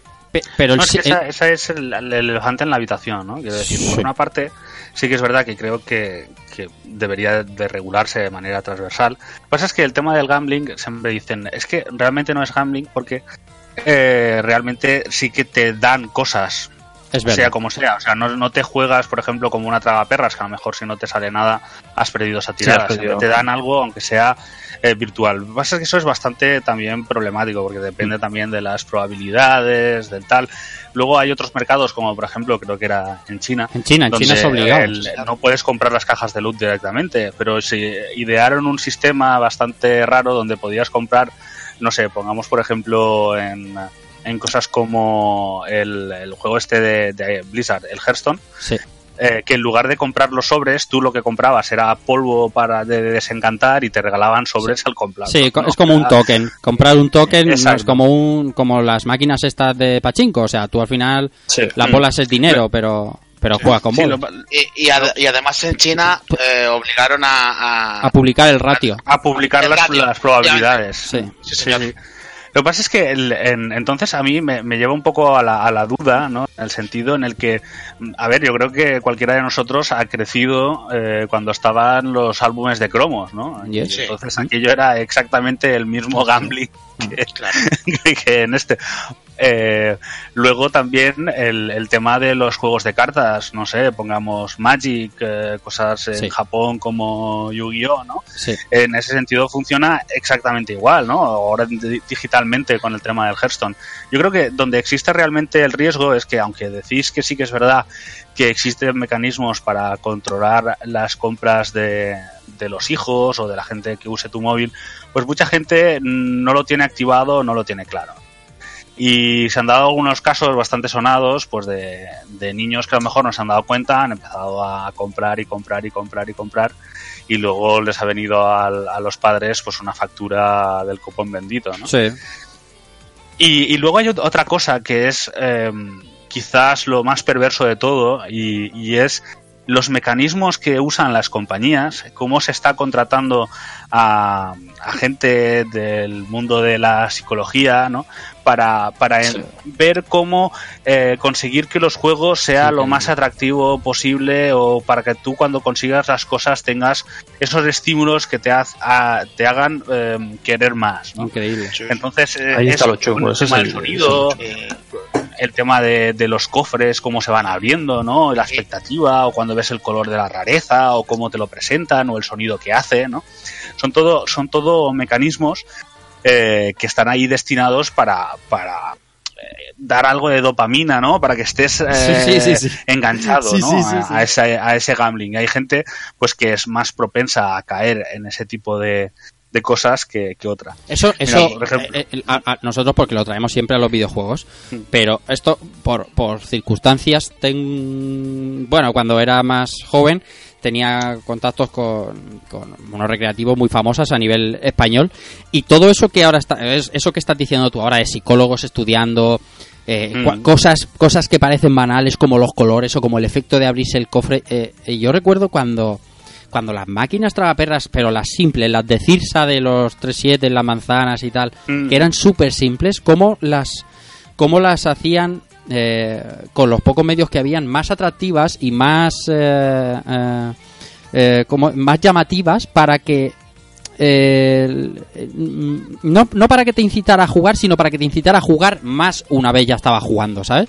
O sea, es algo que... Sí, es- Mm. Es que realmente donde al- al- lo que buscan ese tipo de compañías no es a aquella persona que se compra algo. ¿no? No. Eso se da en, en casos, pues por ejemplo, que estábamos hablando del Fortnite, que ahora han empezado a- un poco a salir artículos donde eh, hay incluso presión social para tener ciertas skins. Es verdad. Y si juegas con los personajes default, eh, algunas veces te ven como pobretón, ¿no? Loser. Y es- es- es- eso ocurrió, perdón que, que me meta, con el hace poco un caso de, de Call of Duty, el último, el, el, el, el Hmm. 4, el Black Ops 4, que la gente que no tenía los DLCs salía en el lobby marcada con un, con un triangulito Ah, sí. de- señalando El que, que eran, apestado. eh, que eran los apestados los Me pobres. gusta, eso me gusta. apestados que no tienen el, el pass, ¿no? Y Claro. me he acordado de una, de, bueno, no es una anécdota, hay un artículo en Forbes sobre el tema del Star Citizen y habla de un caso de, de un hombre que eh, creo que se gastó, no me acuerdo, pero eran miles de dólares eh, comprando naves, ¿no? Y luego quiso reclamar a la compañía, eh, incluso le metió un poco una, una queja, una demanda para que le devolvieran el dinero. Ujú. Eh, se, la denegó, se, se la denegaron. Y luego, después de todo esto que pasó, siguió comprando naves. O sea, Joder, tío. la gente es muy espectacular algunas veces. Por cierto, Star Citizen, madre mía, hay una entrevista. eh, El artículo de Forbes es. Es demoledor. la pasta ya, ¿no? Es, es demoledor. Y en, en cuanto respecto al, al tema de loot boxes y gastarte dinero en, en el juego, eh, la que lleva un poco todo esto muy muy desarrollado ya es Electronic Arts. Lo tienen muy muy cogido de la mano. Y Sí. creo, creo que fue se lo escuché a Jim Sterling, que siempre está muy dando, dando el puñetazo con estas cosas, que no le gusta nada. No. C- Como como Electronic Arts eh, recompensaba o premiaba a la gente que compraba skins o armas nuevas o, o mejoras y te, te metían partidas con gente con menos nivel que tú o, o Mm. más, más Claro. malillos para, para, para potenciar es- esa sensación de que he pagado y soy mejor por ello. Sí, eso era una, una serie de patentes eh, según Sí. las cuales pues la, la gente que no tenía... Era, era una manera de mejorar el engagement de, Efectivamente, eso es. Y, y era eso, era ponerte con, con gente que tenía Inferior. pues mejor equipo, que tenía alguna skin exclusiva, para que pudieras ver lo que molaba, ¿no? Eh, Claro. De tener a esa a ese personaje por ahí. La verdad es que todo este mundo es, es extremadamente complejo y, y yo creo que el, el- el caso más duro y, y fuerte son los gachas de, de móvil. Eh, especialmente en, el, en, en Japón o en el mercado asiático, en que eso es directamente una, una máquina de exprimir, pero tremendísima. No me quiero quedar sin escuchar la opinión de, de Free, como pare también, aparte de, de jugador empedernido. ¿Cómo lo ves tú esto de los de los loot boxes? ¿Esto cómo debe quedar? Pues yo sinceramente creo que es algo que ha venido para quedarse. Es que el que paga por eso es porque quiere y los críos que pagan es porque sus padres o son unos irresponsables o, No. o, o aparte también hay otros métodos de pago hoy día que no tengas que usar la tarjeta de crédito tipo PaySafeCard o o Ujú. varios tipos más de pago. Entonces yo creo que esto es algo que se va a quedar, que por mucho que la gente se queje y, y gasten, es, es, es- es algo que da mucho dinero a la, a la industria del videojuego. Entonces yo creo que no podemos hacer nada. Está claro, y además en, en- en el, en el mercado móvil sobre todo, bueno, y en el PC también, o sea, hay juegos que no se le puede pedir a un juego que sea, bueno, si por, por pedir se le puede pedir, entiéndaseme, que un juego sea gratuito, que un juego eh, como, como Apex Legends o como, o como League of Legends o como eh, el que se os ocurra de estos gratuitos, es free to play. de Supercell. Claro, eh, free- esto- estos free to plays que son de una de una calidad bastante bastante aceptable, que encima no haya ningún tipo de de, de, manera de, de- de monetizarlo, o sea, mm, tiene que haberla. Otra cosa es cómo eh, metemos el tema de los de los niños, cómo protegemos a los niños. Mm, Se pueden hacer muchas cosas, pero es tan difícil porque porque cada la Unión Europea, o sea, que la, que la Unión Europea legisle sea prohibitiva y los Estados Unidos no lo hagan. Y, o sea, es muy difícil poner a todo el mundo de acuerdo en hacer lo mismo para que todo funcione bien. por lo pronto, como está ahora, tampoco creo que sea algo demasiado lesivo para ningún niño. Es decir, no sé, antes... A ver, los jodidos son en, en juegos que son casi desarrollados para niños, Sí, que, que te metan ahí, eh, te- que te intenten sangrar eh, con la pasta. Dices, Hostia, si haces un juego de niños, pues quizá... lo que pasa A es que mejor- todos esos juegos eso- tienen otra manera de conseguir eso- el, el objetivo. Es decir, si no Bueno, te puedes comprar dices, 10 Oye, pues te- te- que te paguen un euro o dos euros por el juego. Sí. Lo malo es que a lo mejor los padres ya no están dispuestos a pagar ese euro. Eso es, euros. exactamente, exactamente. Vale, por el juego para niños. Pero Exactamente. eso es lo que decíais antes, eso es sobre todo juegos de móviles, porque juegos de PC, y eso yo no conozco mucho de niños que te hagan pagar. No, para- no, no, yo me refiero más al mercado móvil en este Sí, sí, aspecto, claro, ¿no? claro. Que, que- que tienes el juego para niños de 5 o 6 años. y Claro, pero que el día que se enchufar ahí regule- del box. El día que se regule tiene que ser para todo igual. Plataforma Claro, da vale. igual, o sea, tiene si se regulara, que estoy con Ginés y, y que esto va a quedarse más o menos en statu quo mucho tiempo. Si se regulara algún día, tiene que ser para plataforma móvil, para los PCs y demás.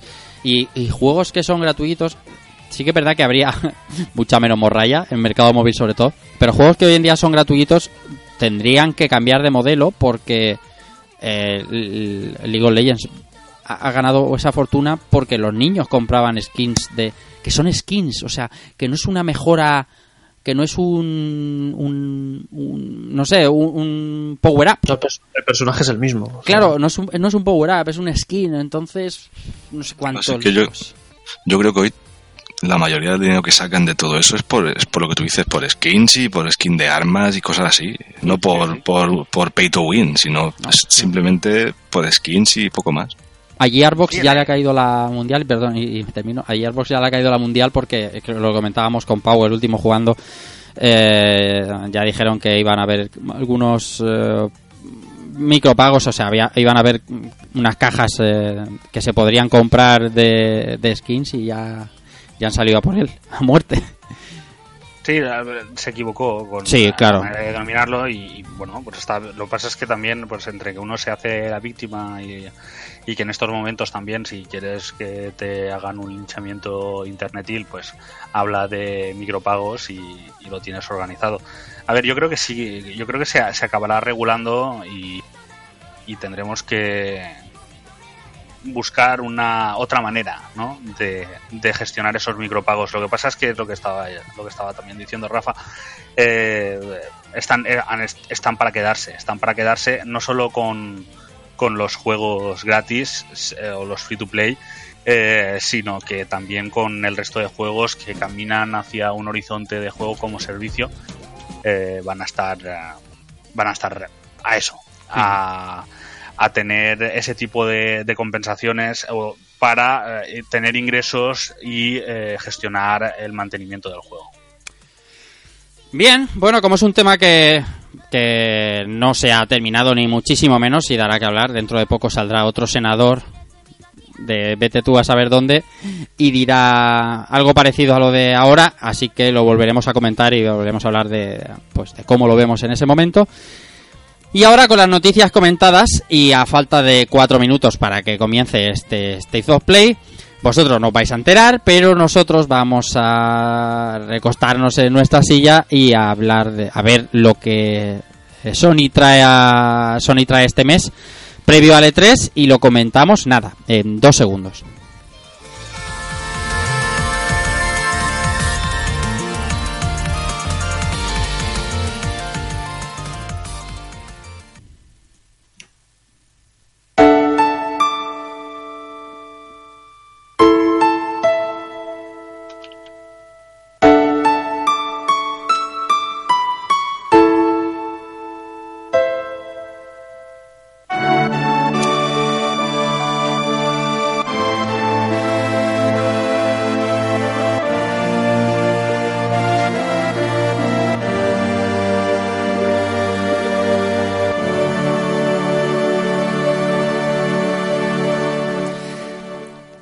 Como os decíamos, hemos estado viendo el State of Play, que como ya nos habían anunciado iba a durar 10 minutos, iba a estar centrado en Medieval, pero que, que no ha sido tan así. mm, porque al final nos han enseñado Medieval, pero no tanto tiempo como creíamos, aunque aunque vamos a ir por partes porque alguna sorpresita sí que nos hemos llevado.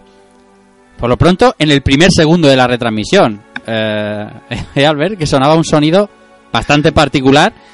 Sí, sí, sí, no. Bueno, tú lo, tienes, tú lo tienes más por la mano, el Hombre, sonidito, Yo... ese- yo escucho ese sonido, yo escucharé ese sonido muerto y diré, mira, el sonido del menú de Final Fantasy 7 y por eso abrimos con esta música, pero llegaremos, llegaremos a lo que a lo que se ha enseñado. Una de las sorpresas de lo que nos han enseñado y el primero que lo ha acertado ha sido el amigo Ice. Eh, mm, Sony Worldwide Studios eh, presentaba juego que ahora, si me recordáis la compañía, porque Il Ilphonic era, El Sonic, sí, el Phonic. el Sonic, el Sonic, bueno, total, que nos presentaban un gameplay con unos soldados eh, por un por un eh, por una selva, por una suerte de, de selva. Y, a, y se aventura el amigo dice a decir Predator y efectivamente nos enseñaban un nuevo juego de Predator, dice. Dice, Uf, es que, es que los tambores esos de tan, tan, tan, tan, es, es, es, es sonido de Predator. sí, has Y en acertado. ¿eh? cuanto, claro, claro, en cuanto he visto que la cama se levantaba y sonaba ese sonido de fondo, digo, Predator. Predator, o sea, mm, ya tocaba. Bueno, yo- sí. No, no han enseñado mucho. Han enseñado, pues eso, cuatro tíos, cuatro soldados hablando por medio del bosque, por medio de la selva. Y luego la estela de Predator encima un árbol observándolos por detrás. Y hasta ahí. Sí, un- Entonces, esto va a pintar concepto multijugador. O sea que quiero, quiero pensar que cogieron la idea de este juego tan famoso, este que es, uno hace de asesino y cuatro tienen que escapar y cumplir unos requisitos para escapar. Sí, Y han mira, evolucionado, han evolucionado ese concepto y lo han llevado a un título como Predator. Vamos a ver qué pasa. no, no, no acaba muy bien ese juego. ¿eh? Ya veré, esperemos que te acabe Pero mejor. bueno, pero al igual el error de ese juego ha provocado que un, un- un estudio le dé otro enfoque y, Sí, sí, ojalá, ojalá. y por- sí, lo- pero y- es, es complicado. Por es complicadete porque siempre Es tiene un tema de multijugador asimétrico, entonces alguien tiene que jugar, yo entiendo, como un Predator claro. y los otros tienen que, que cazarlo. Claro, lo que mola Y es eso realmente, eh, aunque el concepto es interesante, la, la cuestión es hasta dónde puedes a- alargar ese tipo de jugabilidad para que, Se para atractiva, que sí. sea atractivo a, la- a largo tiempo. Y es Mm. algo, pues, por ejemplo, que a Evolve le pasó que, que, que no, no consiguió para nada retener su, sus jugadores. Claro. Entonces, no sé, Sí. a, a mí se, se mezcla que, bueno, el concepto puede ser interesante, pero eh, debería conocer un poco más al estudio que lo hace. Eh, Se dice que es eh, un proyecto de Worldwide Studios, pero no sé, a mí no me suena el nombre de que sea una compañía de Sony, así que a lo mejor es una colaboración entre Sony y la Fox. Me he ido, a lo, me he ido a, lo, a, lo, a, lo, a lo cutre, a, a Wikipedia, Oh, oh, me gusta, me gusta. buscando el Phonic. El rigor, el rigor. Eh, exacto, el rigor periodístico. Y aquí tiene cosas como Sonic Boom, Rise of Lyric, Uf, qué madre mía. 2014. Qué crema, mira, se me ponen los pelos como escarpias. Exacto, Vale. estamos, estamos mejorando. Ahora ya... Sea, Es que- de verdad. por ejemplo hay un No, no he acabado, eh, no he acabado. Dime, dime, dime, Albert, dime, Ah, Albert. tío, tío, tío, A ver, tiene por ahí. no, yo no lo conozco. Moving Hazard. No, no tengo, la verdad, no tengo ni, Es ni, complicado. ni puñetera idea. Eh, me- deben haber metido mano porque también están en Star Citizen. Sí. Vale. Friday the Third eh, the Game. Mira, Ah, el el viernes, viernes ¿no? 13, Viernes sí. 13. Sí, sí. Dead- Espera, dice, espera un momento.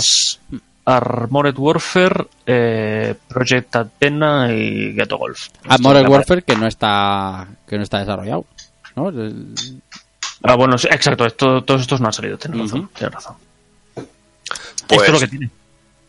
yo digo una cosa eh, hubo un juego si recordaréis el de Alien vs Predator y el multi podías meterte a jugar en unos mundos ahí a tope y cada uno cogía lo que le daba la gana con sus habilidades y tal o sea supongo yo que lo interesante de esto es meterte en un mundo de selva a full que puedes ir con predatos a saco y matar al equipo de soldados Sí, total, Sí, si esto no lo van a enseñar. Al final se hace repetitivo. Es que Sí. si no es tipo como, como este que hay ahora, el, el Day by Daylight, ese que cada X tiempo Sí. te meten un, un asesino nuevo, solo Predators y solo Marines, al final es que yo creo que Hombre, sería supongo yo, que, repetitivo.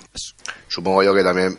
A ver, gráficamente pinta bien, pero también te digo que un juego así eh, o lo explotas a unos niveles impensables o queda para, para amante, amantes de, de lo que es la saga Predator o amantes de, de ese tipo de juegos. Nos van a enseñar-. Nos van a enseñar Sí. más de este juego nada, en, en- en- en brevísima fecha, ya lo veréis, porque además, cuando se anuncia un título así, de una saga conocida y tal, enseguida empieza el goteo de, de- de información y ya lo veréis como, como enseguida llegan Sí. muchas cosas. De Oye, todas formas, tened en sí. cuenta que, que lo que se ha visto no es eh, representativo de cómo se va a ver el juego. Claro. Claro, cuando pone lo de not actual gameplay, quiere decir esto es una CGI Eh. que, que luego el juego puede ser otra cosa. Puede ser en monocromo perfectamente. Exactamente, un 16 bits.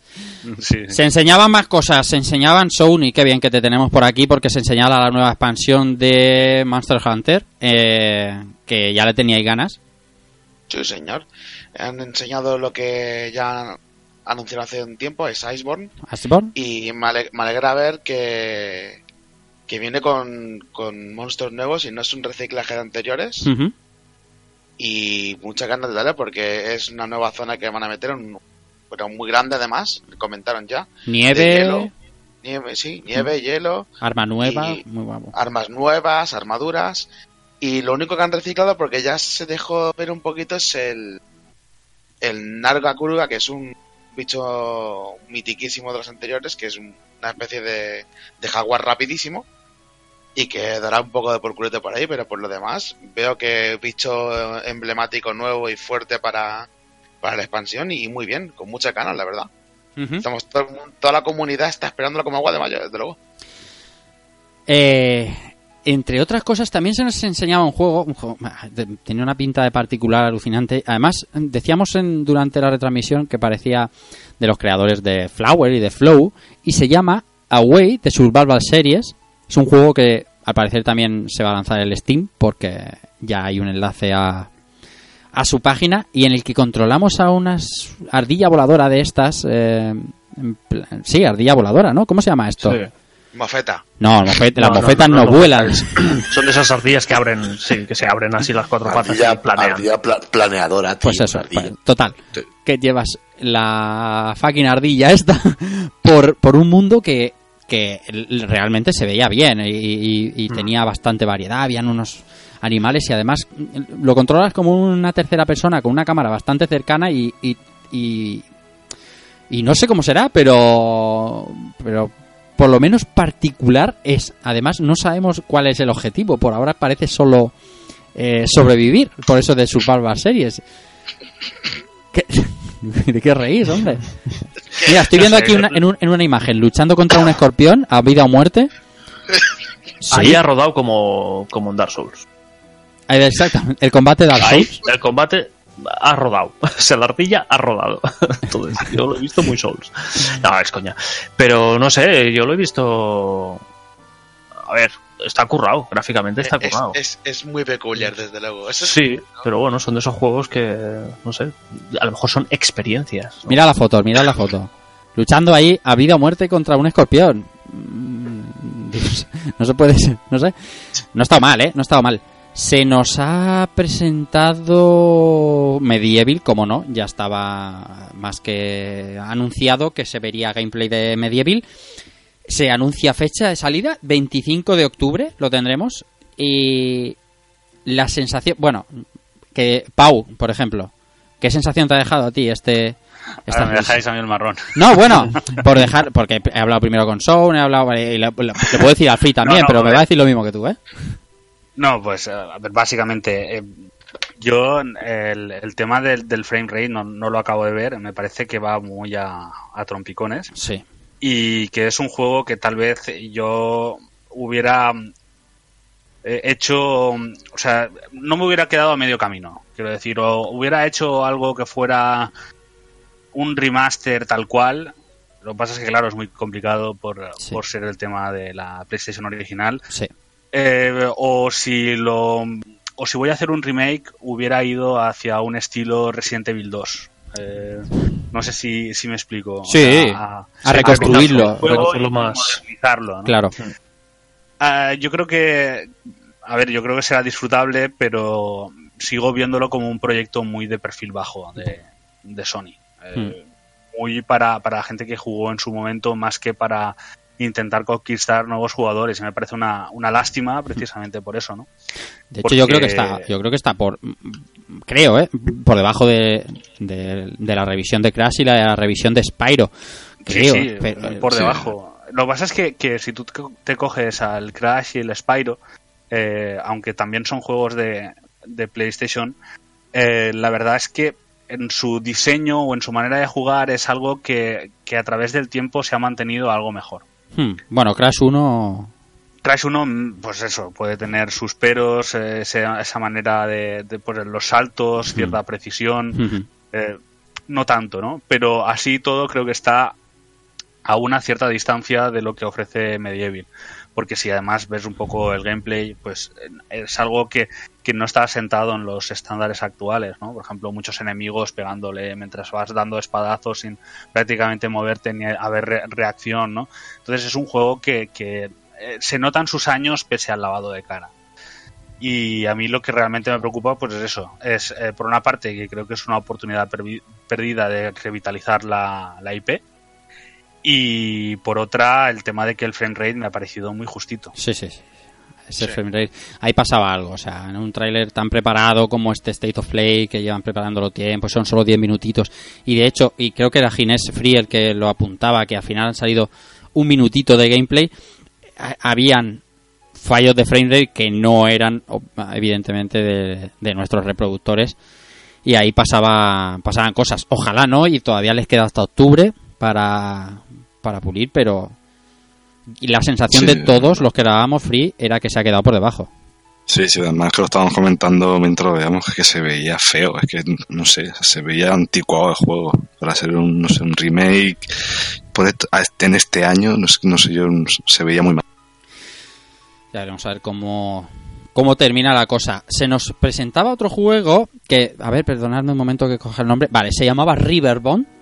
Riverbond, que era una suerte de eh, juego de, de, de, cubitos, de, la, de, de formas, de personajes con forma con formas cúbicas, rollo, pues no sé, Minecraft para que os hagáis una idea, o Legos o algo así, que se presentaba como un eh, shoot and slash, pero al final es un es un es un va de héroes. De hecho, se presentaban ocho héroes invitados de otros juegos, pues como Aguacate de Guacamele, Shovel Knight o, o el de Bastión, pero un juego indie del montón de infernal no sé no me ha llamado nada la atención no sé no, no lo he visto al atractivo. Y me imagino que que Sí, el estilo a mí me recuerda, no sé si os acordáis de un juego que salió en PlayStation 3 que se llamaba Sí. 3D Dot Eh, eh, eh, ese, ese juego tenía en la cabeza todo el rato, sí señor. el 3D Dot El 3D Pero Dot, aquel sí, tenía, tenía gracia. Sí, sí, aquel pues, tenía gracia. enfocado a, a un tema multijugador. Bueno, puede Es- estar esto- divertido, pero realmente no. Estoy leyendo que es cooperativo y ir pasando fases con tus compañeros mientras... cuatro cooperativo a 4 no ponía Sí, cooperativo a 4. Pero sin mejoras y sin nada, o sea, es simplemente Nada, sí. machacar, machacar, machacar y pasar, ¿no? Esto parafraseando a nuestro querido Bill Ryu tiene pinta de ser un resto infernal. no sé veremos el por ahora no pinta es que no sé no lo he, no he visto que, que, que coge cosas de diablo o cosas no mm, no, no sé mm, ver- veremos más Luego no le haremos ni puto caso y no volveremos a hablar de él aquí, pero ver, veremos. Ver veremos más. Y salvo el pelotazo, creo que hemos visto nada más, ¿no? Ah, No, no, no ha habido nada más. no hemos visto nada más y hablamos Ah, del bueno, pe- el Days, el- la, la, la, ver- la versión esta de la consola, el Days of Play. Ah, sí, hay una versión metalizada Vale, de, sí. de Play. Que, que hablábamos Sí, de que más apasionante. eh, eh, PlayStation en este eh, State of Play 2 ha aprendido la lección, lo hablábamos todos durante la grabación, porque ha cogido lo que tenía que hacer. se le pidió un final apoteósico, lo ha conseguido y, y se ha fijado en la competencia y ha presentado como Xbox hace siempre en el Inside de Xbox presentar un mandito o cualquier parafernalia de esa. Y bueno, una Play- Pues si se lo ahorra para la próxima vez, yo no lo pienso tampoco. falta, la Exactamente, exactamente. No, al final sacarán un stand detrás con 200 consolas, todos los tipos de consolas que han que han sacado y es que el pelotazo final que se guardaban esta vez ha estado bien, bien.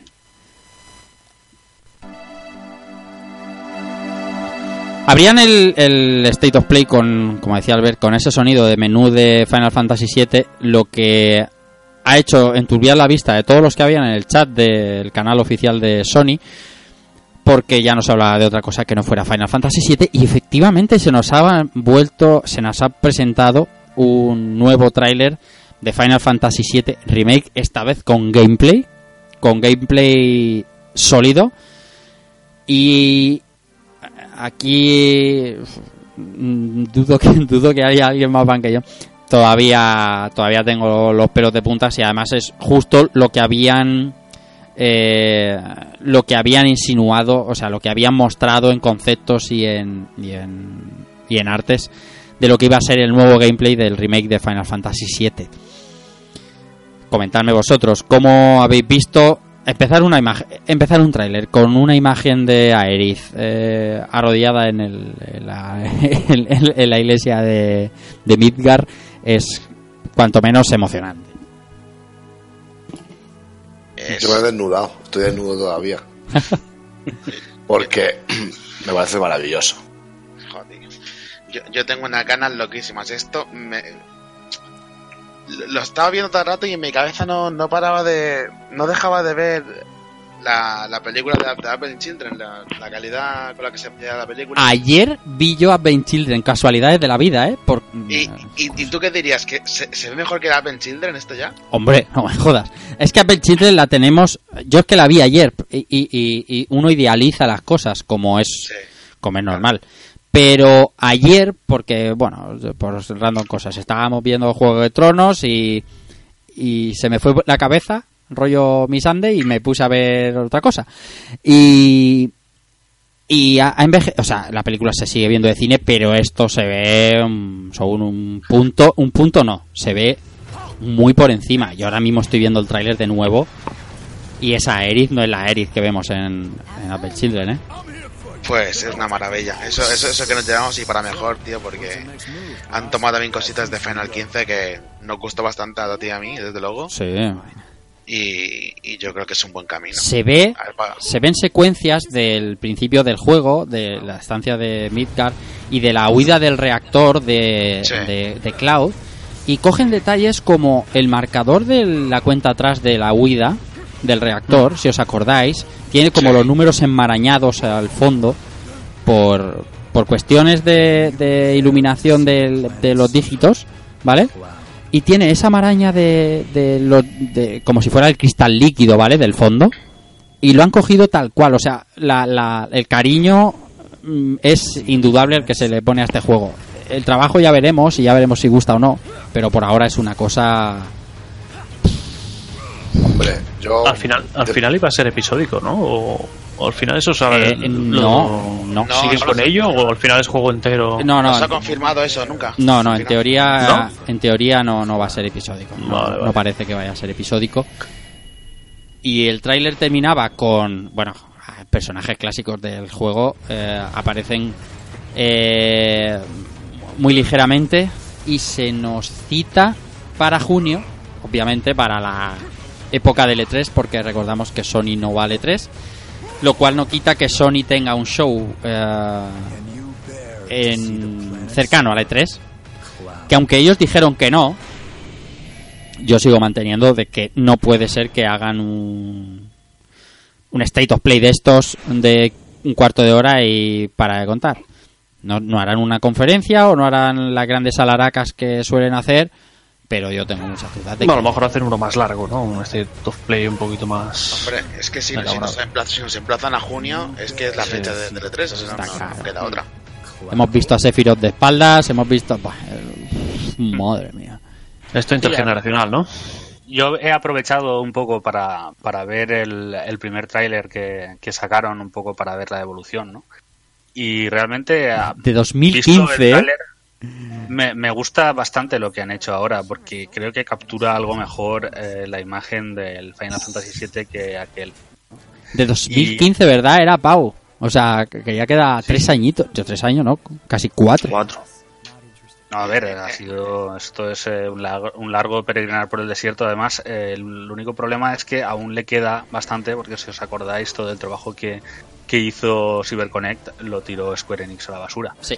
Así que, en principio, empezaron de cero eh, otra vez. Así que el juego lleva menos en desarrollo de lo que de lo que pensamos. Por lo- por- Y- pero, pero a mí con la, con los estos rollos de la conspiranoia, yo no creo, eh, o sea, no, no dudo de que se tirara todo de cero, porque si lo dicen por algo será.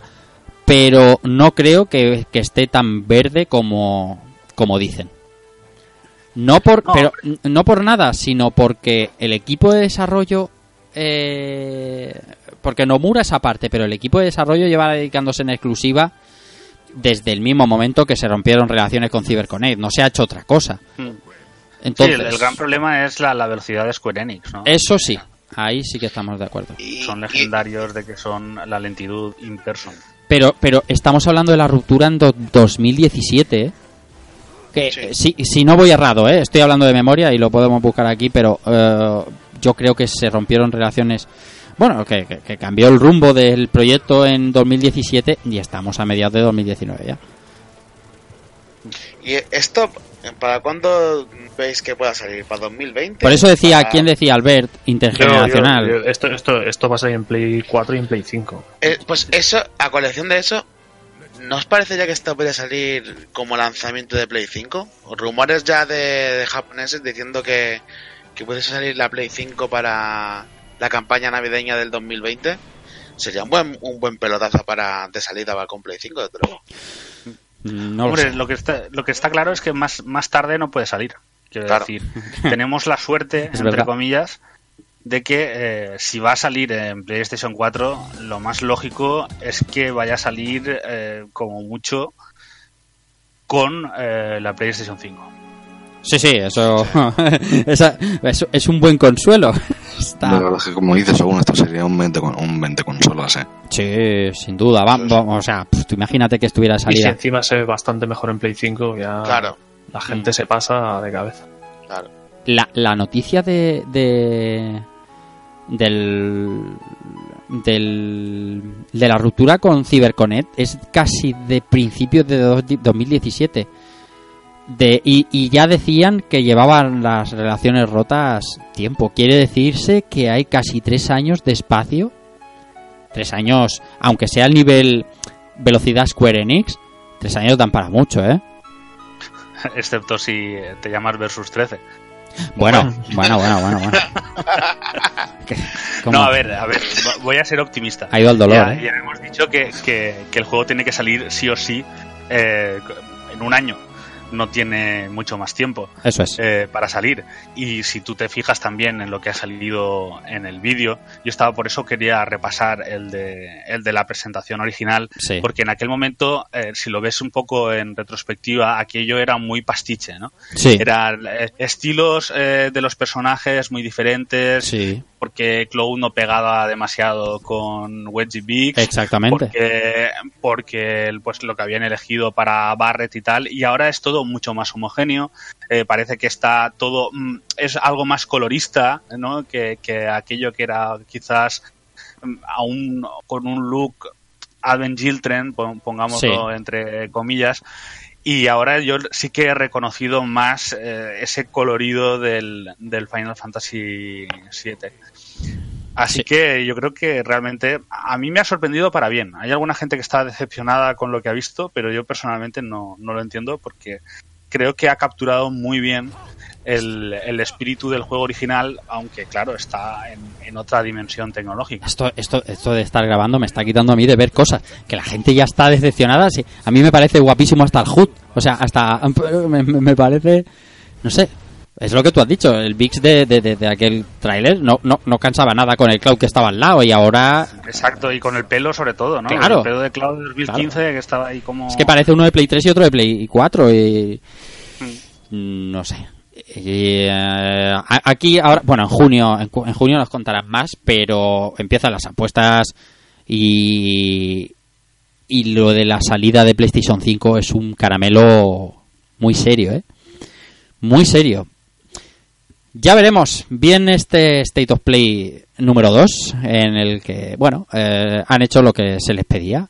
Eh, más conciso, pelotazo al final y, y cosas que, que bueno, que te- la gente pueda terminar hablando de, de él, no como aquel primero que, que dejó frío a prácticamente toda la parroquia que, que estuvimos viéndola. Eh, en junio hablamos más. Vamos a, vamos a hablar de lo poquito que nos queda, que nos queda el temita del que queríamos traer a colación después de este Steel Play. Y, ya después nos despedimos. Bear to see the planet suffer? Cloud.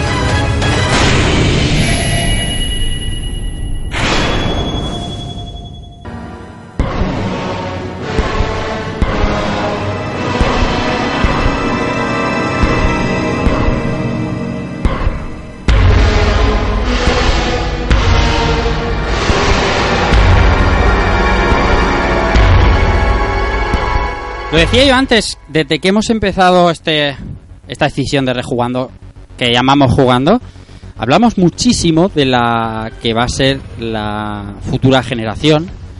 Y, y la verdad es que es, eh, es algo que a mí particularmente me entusiasma. Y hoy Albert quería traer a colación a estos pequeños debates que aquí formamos, en los que, bueno, cada uno tiene una preferencia, una opinión distinta al otro uno de los temas que sin duda va a venir en la nueva generación, pues como hablábamos antes de la velocidad de carga, en este caso, Albert, hablamos de lo que va a ser la generación de la inteligencia artificial, o así nos quieren hacer creer los Sí. desarrolladores. Sí, el otro día estaba, pues eso, pues, mirando las noticias, ¿no? A ver qué, qué noticias poníamos, que, que había, que se cocía un poco, ¿no? Y encontré una del, de, de Tim Willits, que es el director de Software, ¿vale? que hablaba, el, el titular de la noticia decía, el gran aporte de la siguiente generación será en la inteligencia artificial. Ujú. Vale, entonces, bueno, lo primero que te piensas es dices, vale, pues eh, empiezas a pensar en personajes tipo tipo Ellie de Last of Us o, o no sé, los que habéis jugado a Days Gone, que parece ser que también la inteligencia artificial es un poco de aquella manera.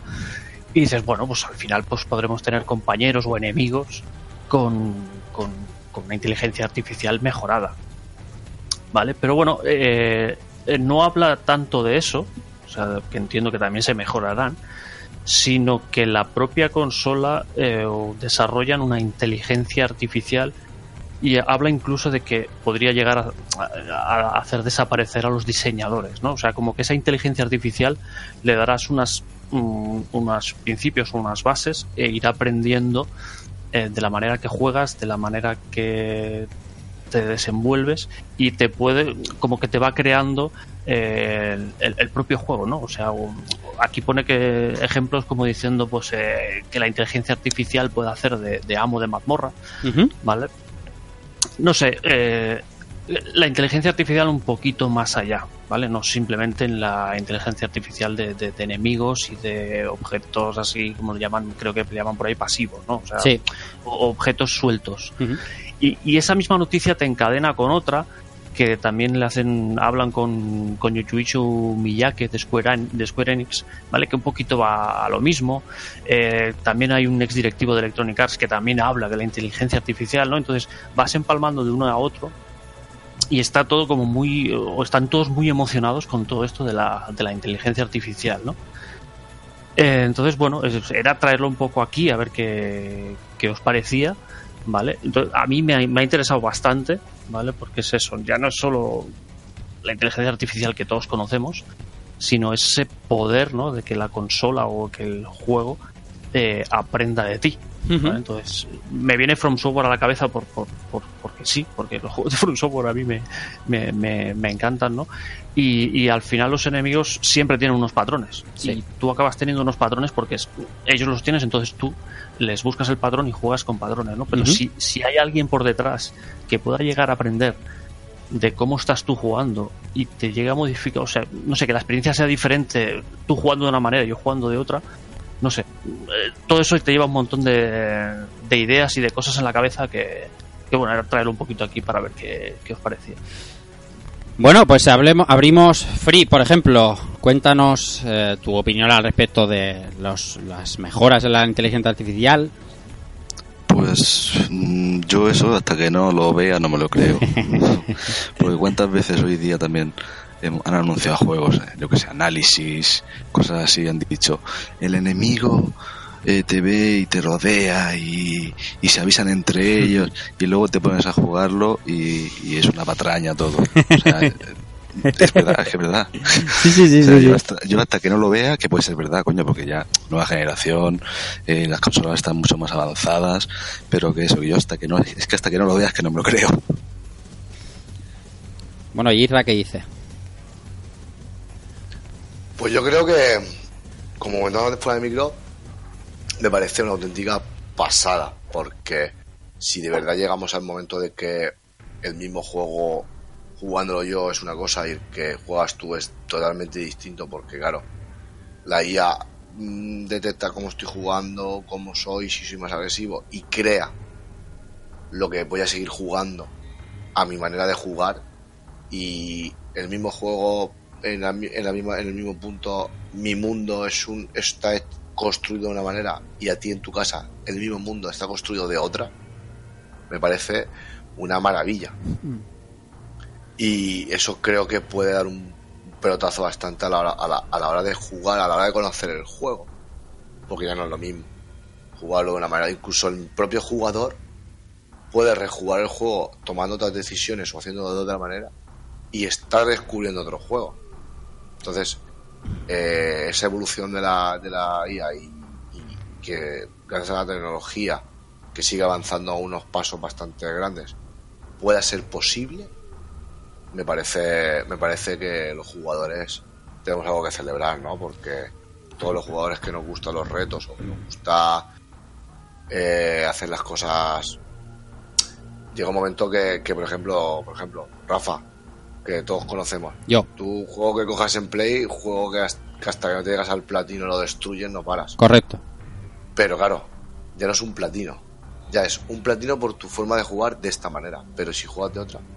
O sea, Hmm. es, es, es reinventar el juego, el mismo juego, infinitas veces. Entonces, o, o finitas, ¿no? Pero nunca sabemos hasta dónde llega. Entonces me parece una genialidad y espero que en un futuro cercano todo sea así. ¿Tú Porque- crees, Porque me parece una auténtica pasada. ¿Tú crees, Albert? Bueno, aparte de los tiempos de carga, que antes lo que has dicho, que más necesitas de la nueva generación, ¿crees que ese salto de, de las inteligencias artificiales de los juegos es de lo que más necesita la nueva generación? A ver, yo creo que el- la que más notaremos, la que más eh, demanda la gente es la que la que hablábamos al principio, ¿no? De, de compañeros y enemigos más inteligentes. Claro. Vale. Entonces, yo creo que es la que más veremos. Ahora, que se puedan generar eh, mundos o partidas en base a una inteligencia artificial porque tú tienes una- unos hábitos o unas maneras de jugar, hostia, eso yo también lo veo un poco de, de, Eso es. de futuro. Palabrería, palabrería de desarrollador. Exacto. Eso ya es lo siguiente ya. Exacto, entonces, eh, bueno, eh, está ahí, yo me gustaría verlo en algún momento, pero lo que decía es eso, ¿no? De, de- de- de un boss que sea cap- de lo que decía Free, ¿no? Que siempre se le llena la boca de que sí, que te, que te, se te rodeará, te no sé qué, pero eh, los, un combate de Sekiro, por ejemplo, que el enemigo siempre hace lo mismo, o sea, al final son patrones, ¿no? Pero que depende cómo vaya yo, si sea más ofensivo o más agresivo, el enemigo cambie su comportamiento, yo eso es- sí que me gustaría verlo. O sea, Sí. Y de hecho, yo justo estaba pensando en eso que me gustaría creerme que esto podría llegar en un futuro, pero los primeros pasitos los quiero ver yo en un principio con con los enemigos y no dejo de acordarme de, de- del DLC de, de los, de los antiguos cazadores de Bloodborne y del combate con Lady María, que me parece una- uno de los mejores combates que he echado yo en esta generación. Spoiler. Spoiler, hombre. Bueno, Para los que no hayan pasado Ludwig. Que no me pasa por ahí, que se jodan. no, no, no. Pero bueno, que era un combate que ya de por sí retaba bastante y, Sí. y si el juego tuviese la capacidad, pues tuviese la programación de darse cuenta de si tú eres una persona que hace más o menos parries o que esquivas más y no entras tanto el trapo, que el enemigo pueda pueda modificar sus patrones para, para poder cazar tus tus manías y tus y, y tus truquitos Sí, y pillarte con, la, con las manos en la masa sí. y hacerte polvo. Y en un O sea, me fighting game muchísimo. funcionaría, una mejora así, funcionaría. Lo que pasa es que suena suena un poco a palabrería. Pau, Pau que cuenta de esto y luego hablo yo. No, a mí me, me parece interesante, pero creo que también son muchas promesas que falta ver un poco su aplicación. Mm. Eh, la mejora que hemos visto en el tema de inteligencia artificial durante esta generación tampoco ha sido nada Va a tirar cohetes. Nada. demasiado sorprendente. Nada. Pero comentabais, eh, a- a- sí que se han hecho aproxima- aproximaciones un poco burdas a lo que comentabais. Estaba Cuando estabais hablando de ese enemigo que reacciona como juegas, me estaba acordando de lo que hace, eh, aquello claro es muy diferente. Lo que hacen los sombras de los de Tolkien, vamos, los sombras de guerra y, Y de- sombras de Mordor Mm. Sí. en el que en el cual los enemigos pues cuando atacas muchas veces con un determinado estilo se vuelve inmune ¿no? y te Sí. obliga a usar otro tipo de combinaciones Sí. eso sería quizás la, la, la manera más burda de hacerlo y, y nada estoy pensando pues quizás en, en- a mí me está sorprendiendo para bien eh, estábamos comentando antes la inteligencia artificial que están demostrando por ejemplo los enemigos en el Division 2 ¿no? y en este tipo de juegos así multijugador yo creo que esa evolución de la inteligencia artificial sí que puede ser interesante porque muchas veces pecaban de, de ser mm, esponjas de balas, ¿no? Que no se movían, ¿no? Sí. Estaban ahí, recibían Sí. los tiros y, y se se acabó. Yo creo que donde sí que hemos podido ver quizá esa evolución es en el tema online, donde cada vez eso está más conseguido. Y voy a decir que quizás en, en esto que estáis comentando, la gran esperanza sea, eh, aunque así a priori la plataforma a mí no me diga demasiado, el tema de Stadia eh, en el sentido en el que algo controlado por un servidor con su capacidad de proceso Claro, puede cambiar. pues puede puede permitir sí que es verdad pues esos multijugadores en los cuales haya una inteligencia artificial eh, imaginaos del nivel de un asistente no De- podría ser Siri o el de Google o Cortana etcétera eh, que esté dedicada a mejorar la experiencia de juego. No solo como asistente sino en la manera en cómo organiza el juego te propone retos etcétera etcétera. Y eso Además- lo veo mucho más viable en una granja de, de servidores Sí. que eh, en un juego que sea local. Por otra parte, una de las mejoras, no en, en inteligencia artificial, que sería un poco paralela a todo esto que estábamos hablando, es eh, la mejora de la imagen de, de redes neur- neuronales y de machine learning de este. En- entonces, eh, no sé, lo- es una cosa que, que sí ya se está trabajando en, por ejemplo, en mejora de calidad de fotografía, se está utilizando en rescalados de, de imagen. Eh, luego, por ejemplo, en el tema de Nvidia con la, con la serie esta de RTX, en el DLSS este, que básicamente lo que hace es eh, tú subes el perfil de un juego determinado, es analizado por una granja de servidores para buscar cuál es la mejor manera de reescalar esa imagen y que tenga eh, mucho más detalle pues eh, con partiendo de una imagen más básica ¿no? y mejorar así el rendimiento y otra cosa que se está haciendo ahora y que es muy muy interesante es la mejora de, de ciertos juegos antiguos. Entonces se puede usar en la este estilo de mejora de imagen para, para mejorar texturas de juegos antiguos de manera automática y eh, la, la misma eh, el mismo sistema se carga de, de mejorar el detalle o para mejorar una cosa que hasta ahora había sido relativamente complicada que son los fondos pre- pre-renderizados de algunos juegos.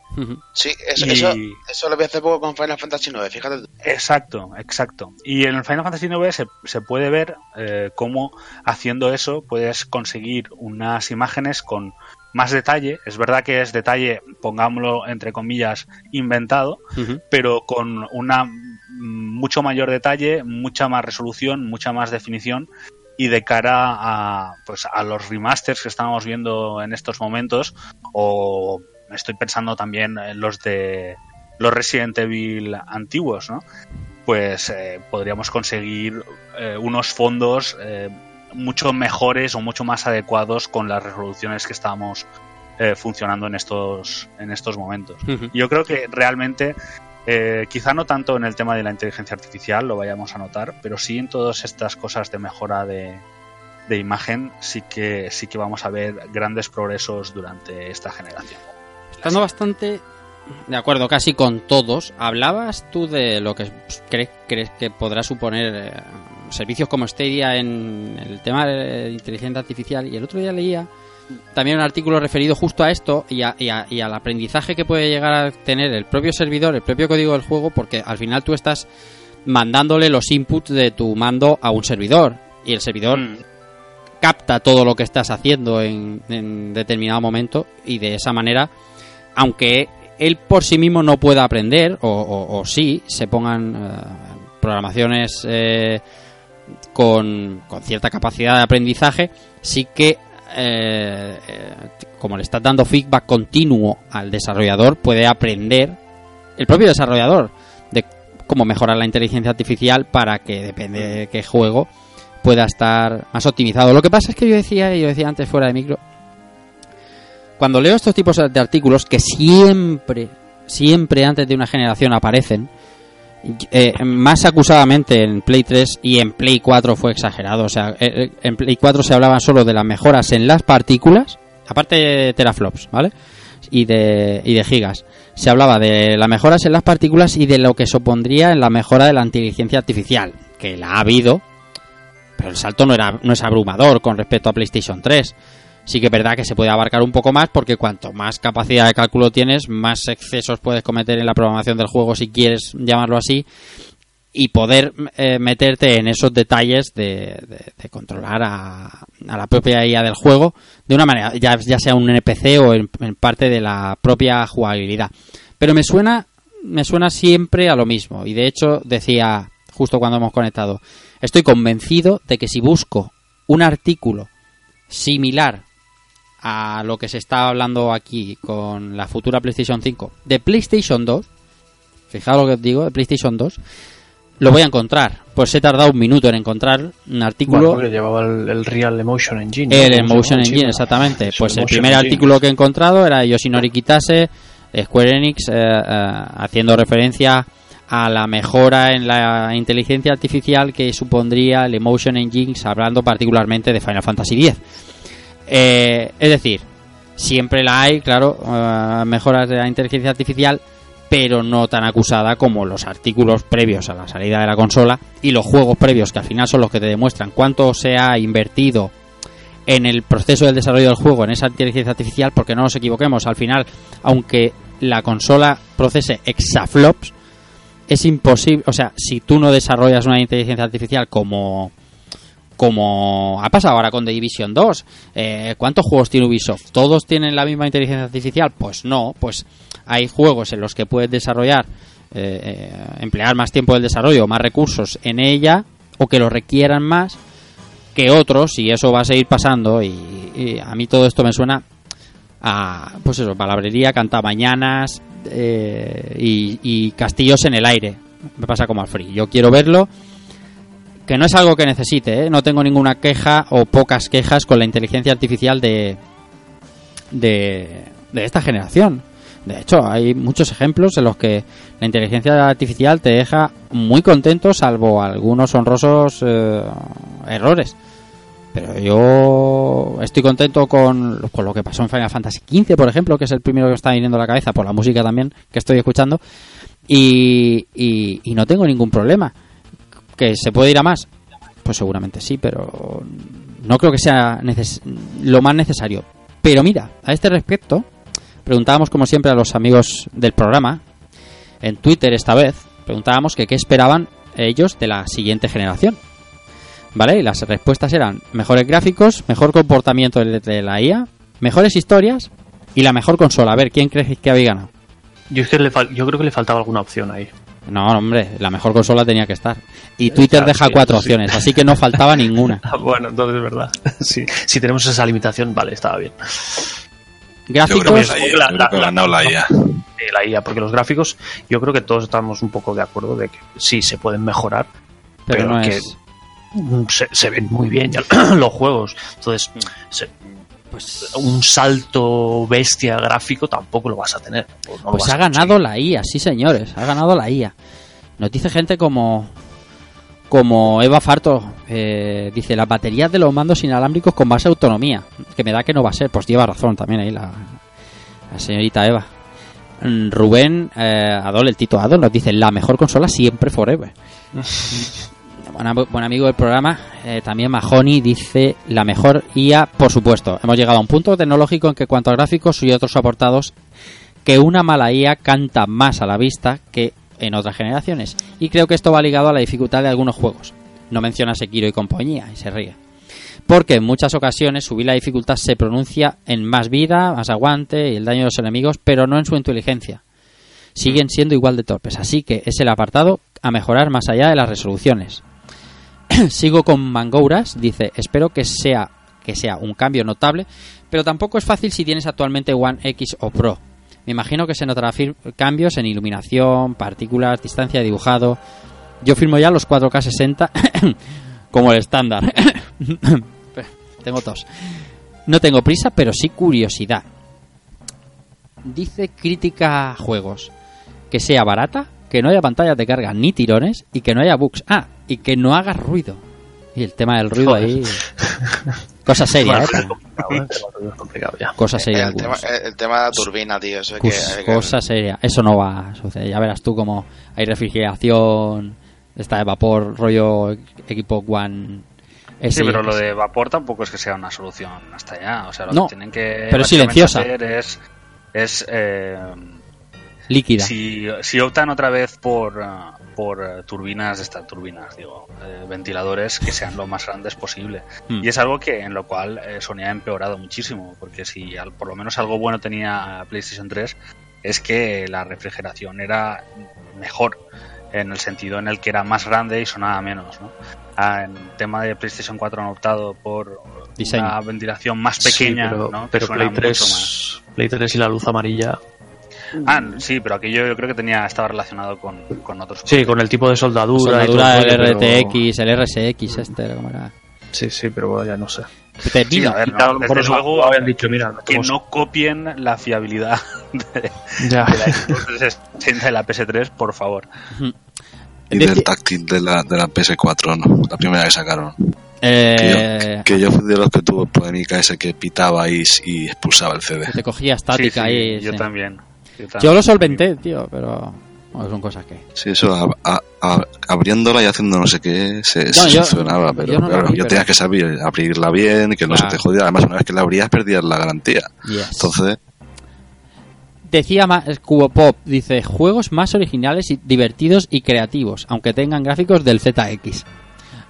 Y por último decía José Arcángelus, dice, lo mejor es tener grandes juegos con grandes historias, por encima de que posean unos gráficos hiperrealistas y no te enganchen más allá del aspecto visual. Así que la gente quiere mejores IAs, eh, además con aplastante mayoría. Eh, aquí el debate es que, es que esto sería sería más largo, pero la conclusión es que nos suena a todos un poquito a canto de sirenas, pero en realidad todos queremos que sea tal cual nos lo dicen. Sí, sí, es así. Bueno, ten- si no tenéis nada más que añadir, eh, hablaremos mm, largo y tendido de lo que va a ser la nueva generación en el A- A, siguiente. mí me da, Hmm. me da miedo eh, la parte de Google. Es que habéis, habéis dicho lo- los servidores de Google tal. Google ya sabe muchas cosas de cada uno de nosotros. Entonces, eh, es desarrollar una inteligencia artificial que Es- en base que ya te conoce, en base a tus gustos, o sea, no sé. Te pones a pensar ahí y, y te entra la paranoia. Skynet está cerca. Sí, sí, sí. Mejor, mejor. Se nos viene Skynet. Cuando sepan cómo vencernos, porque habremos jugado tanto en sus servidores que separán- sabrán cómo vencernos. Ay, madre mía, madre mía. O que desarrollen ese Dark Souls en el que saben que al ver ruedas siempre hacia la derecha, siempre hacia la derecha. Siempre, siempre. Y te va, miran a la derecha. te va a fundir. La verdad es que, eh, bueno, queda un camino interesante en lo que en lo que a la próxima generación se refiere en un montón de apartados y lo bonito de esto de empezar el programa ahora es que podemos ir tratándolo semana a semana y poquito a poco, aunque ahora vendrá el aluvión de, información. Todo comentado, muchas cosas hoy, vamos a pasar a despedirnos que ya está bien.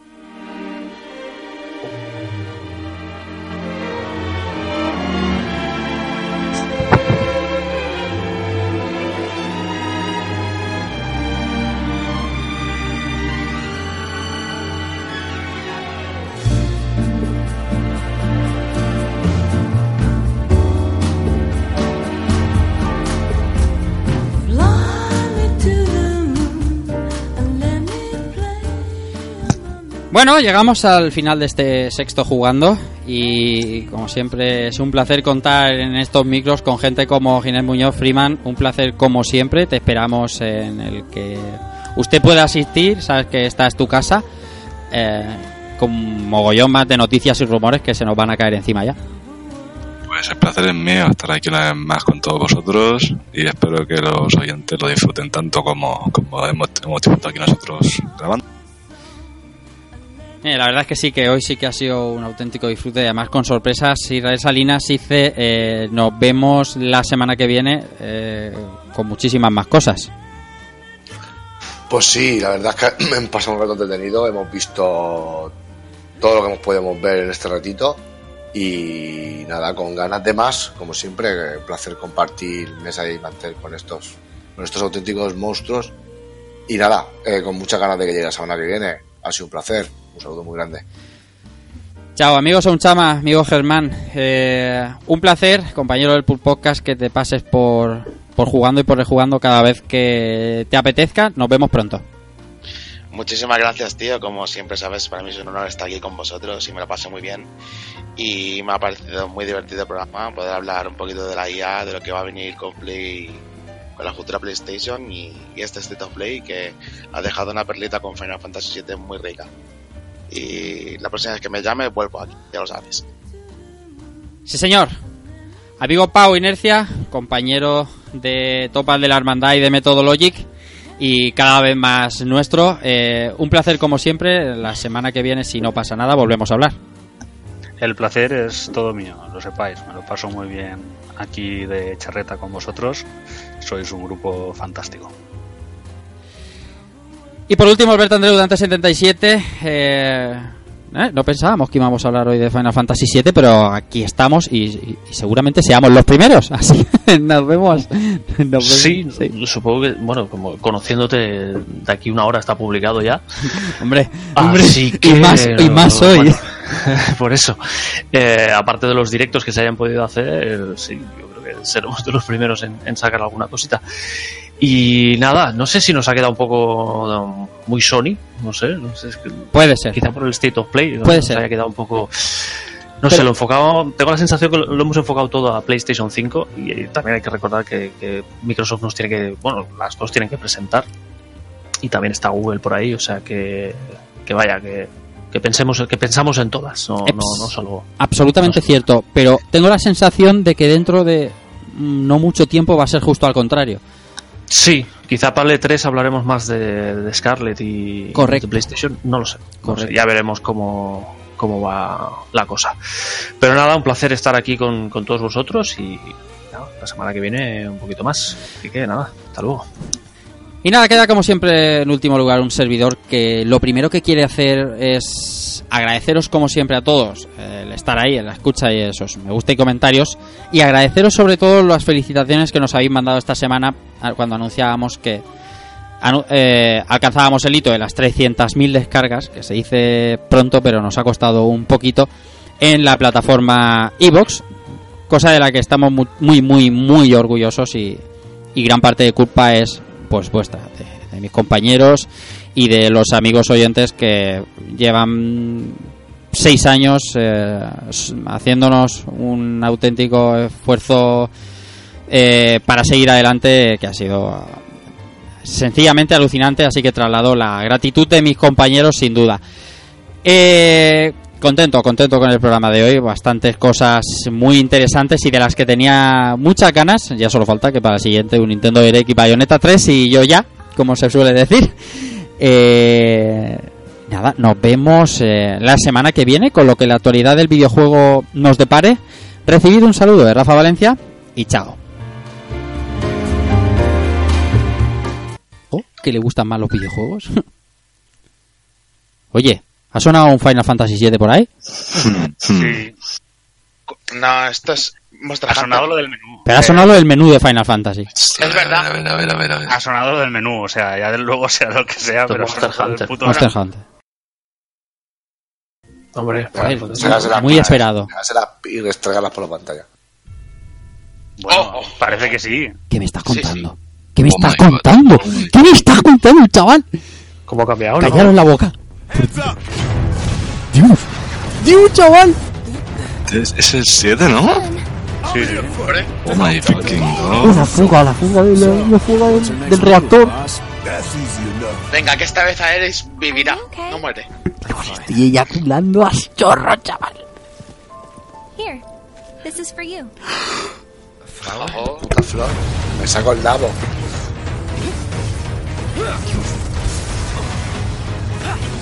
¿Cómo ha cambiado el robot, no? Pues, es más en el LAN, ¿no? Hombre, el, el boss como en el 15. Será Sí, 15, también ¿no? es el tipo 15. Pues a mí Enséñame la cara del puto Sefi.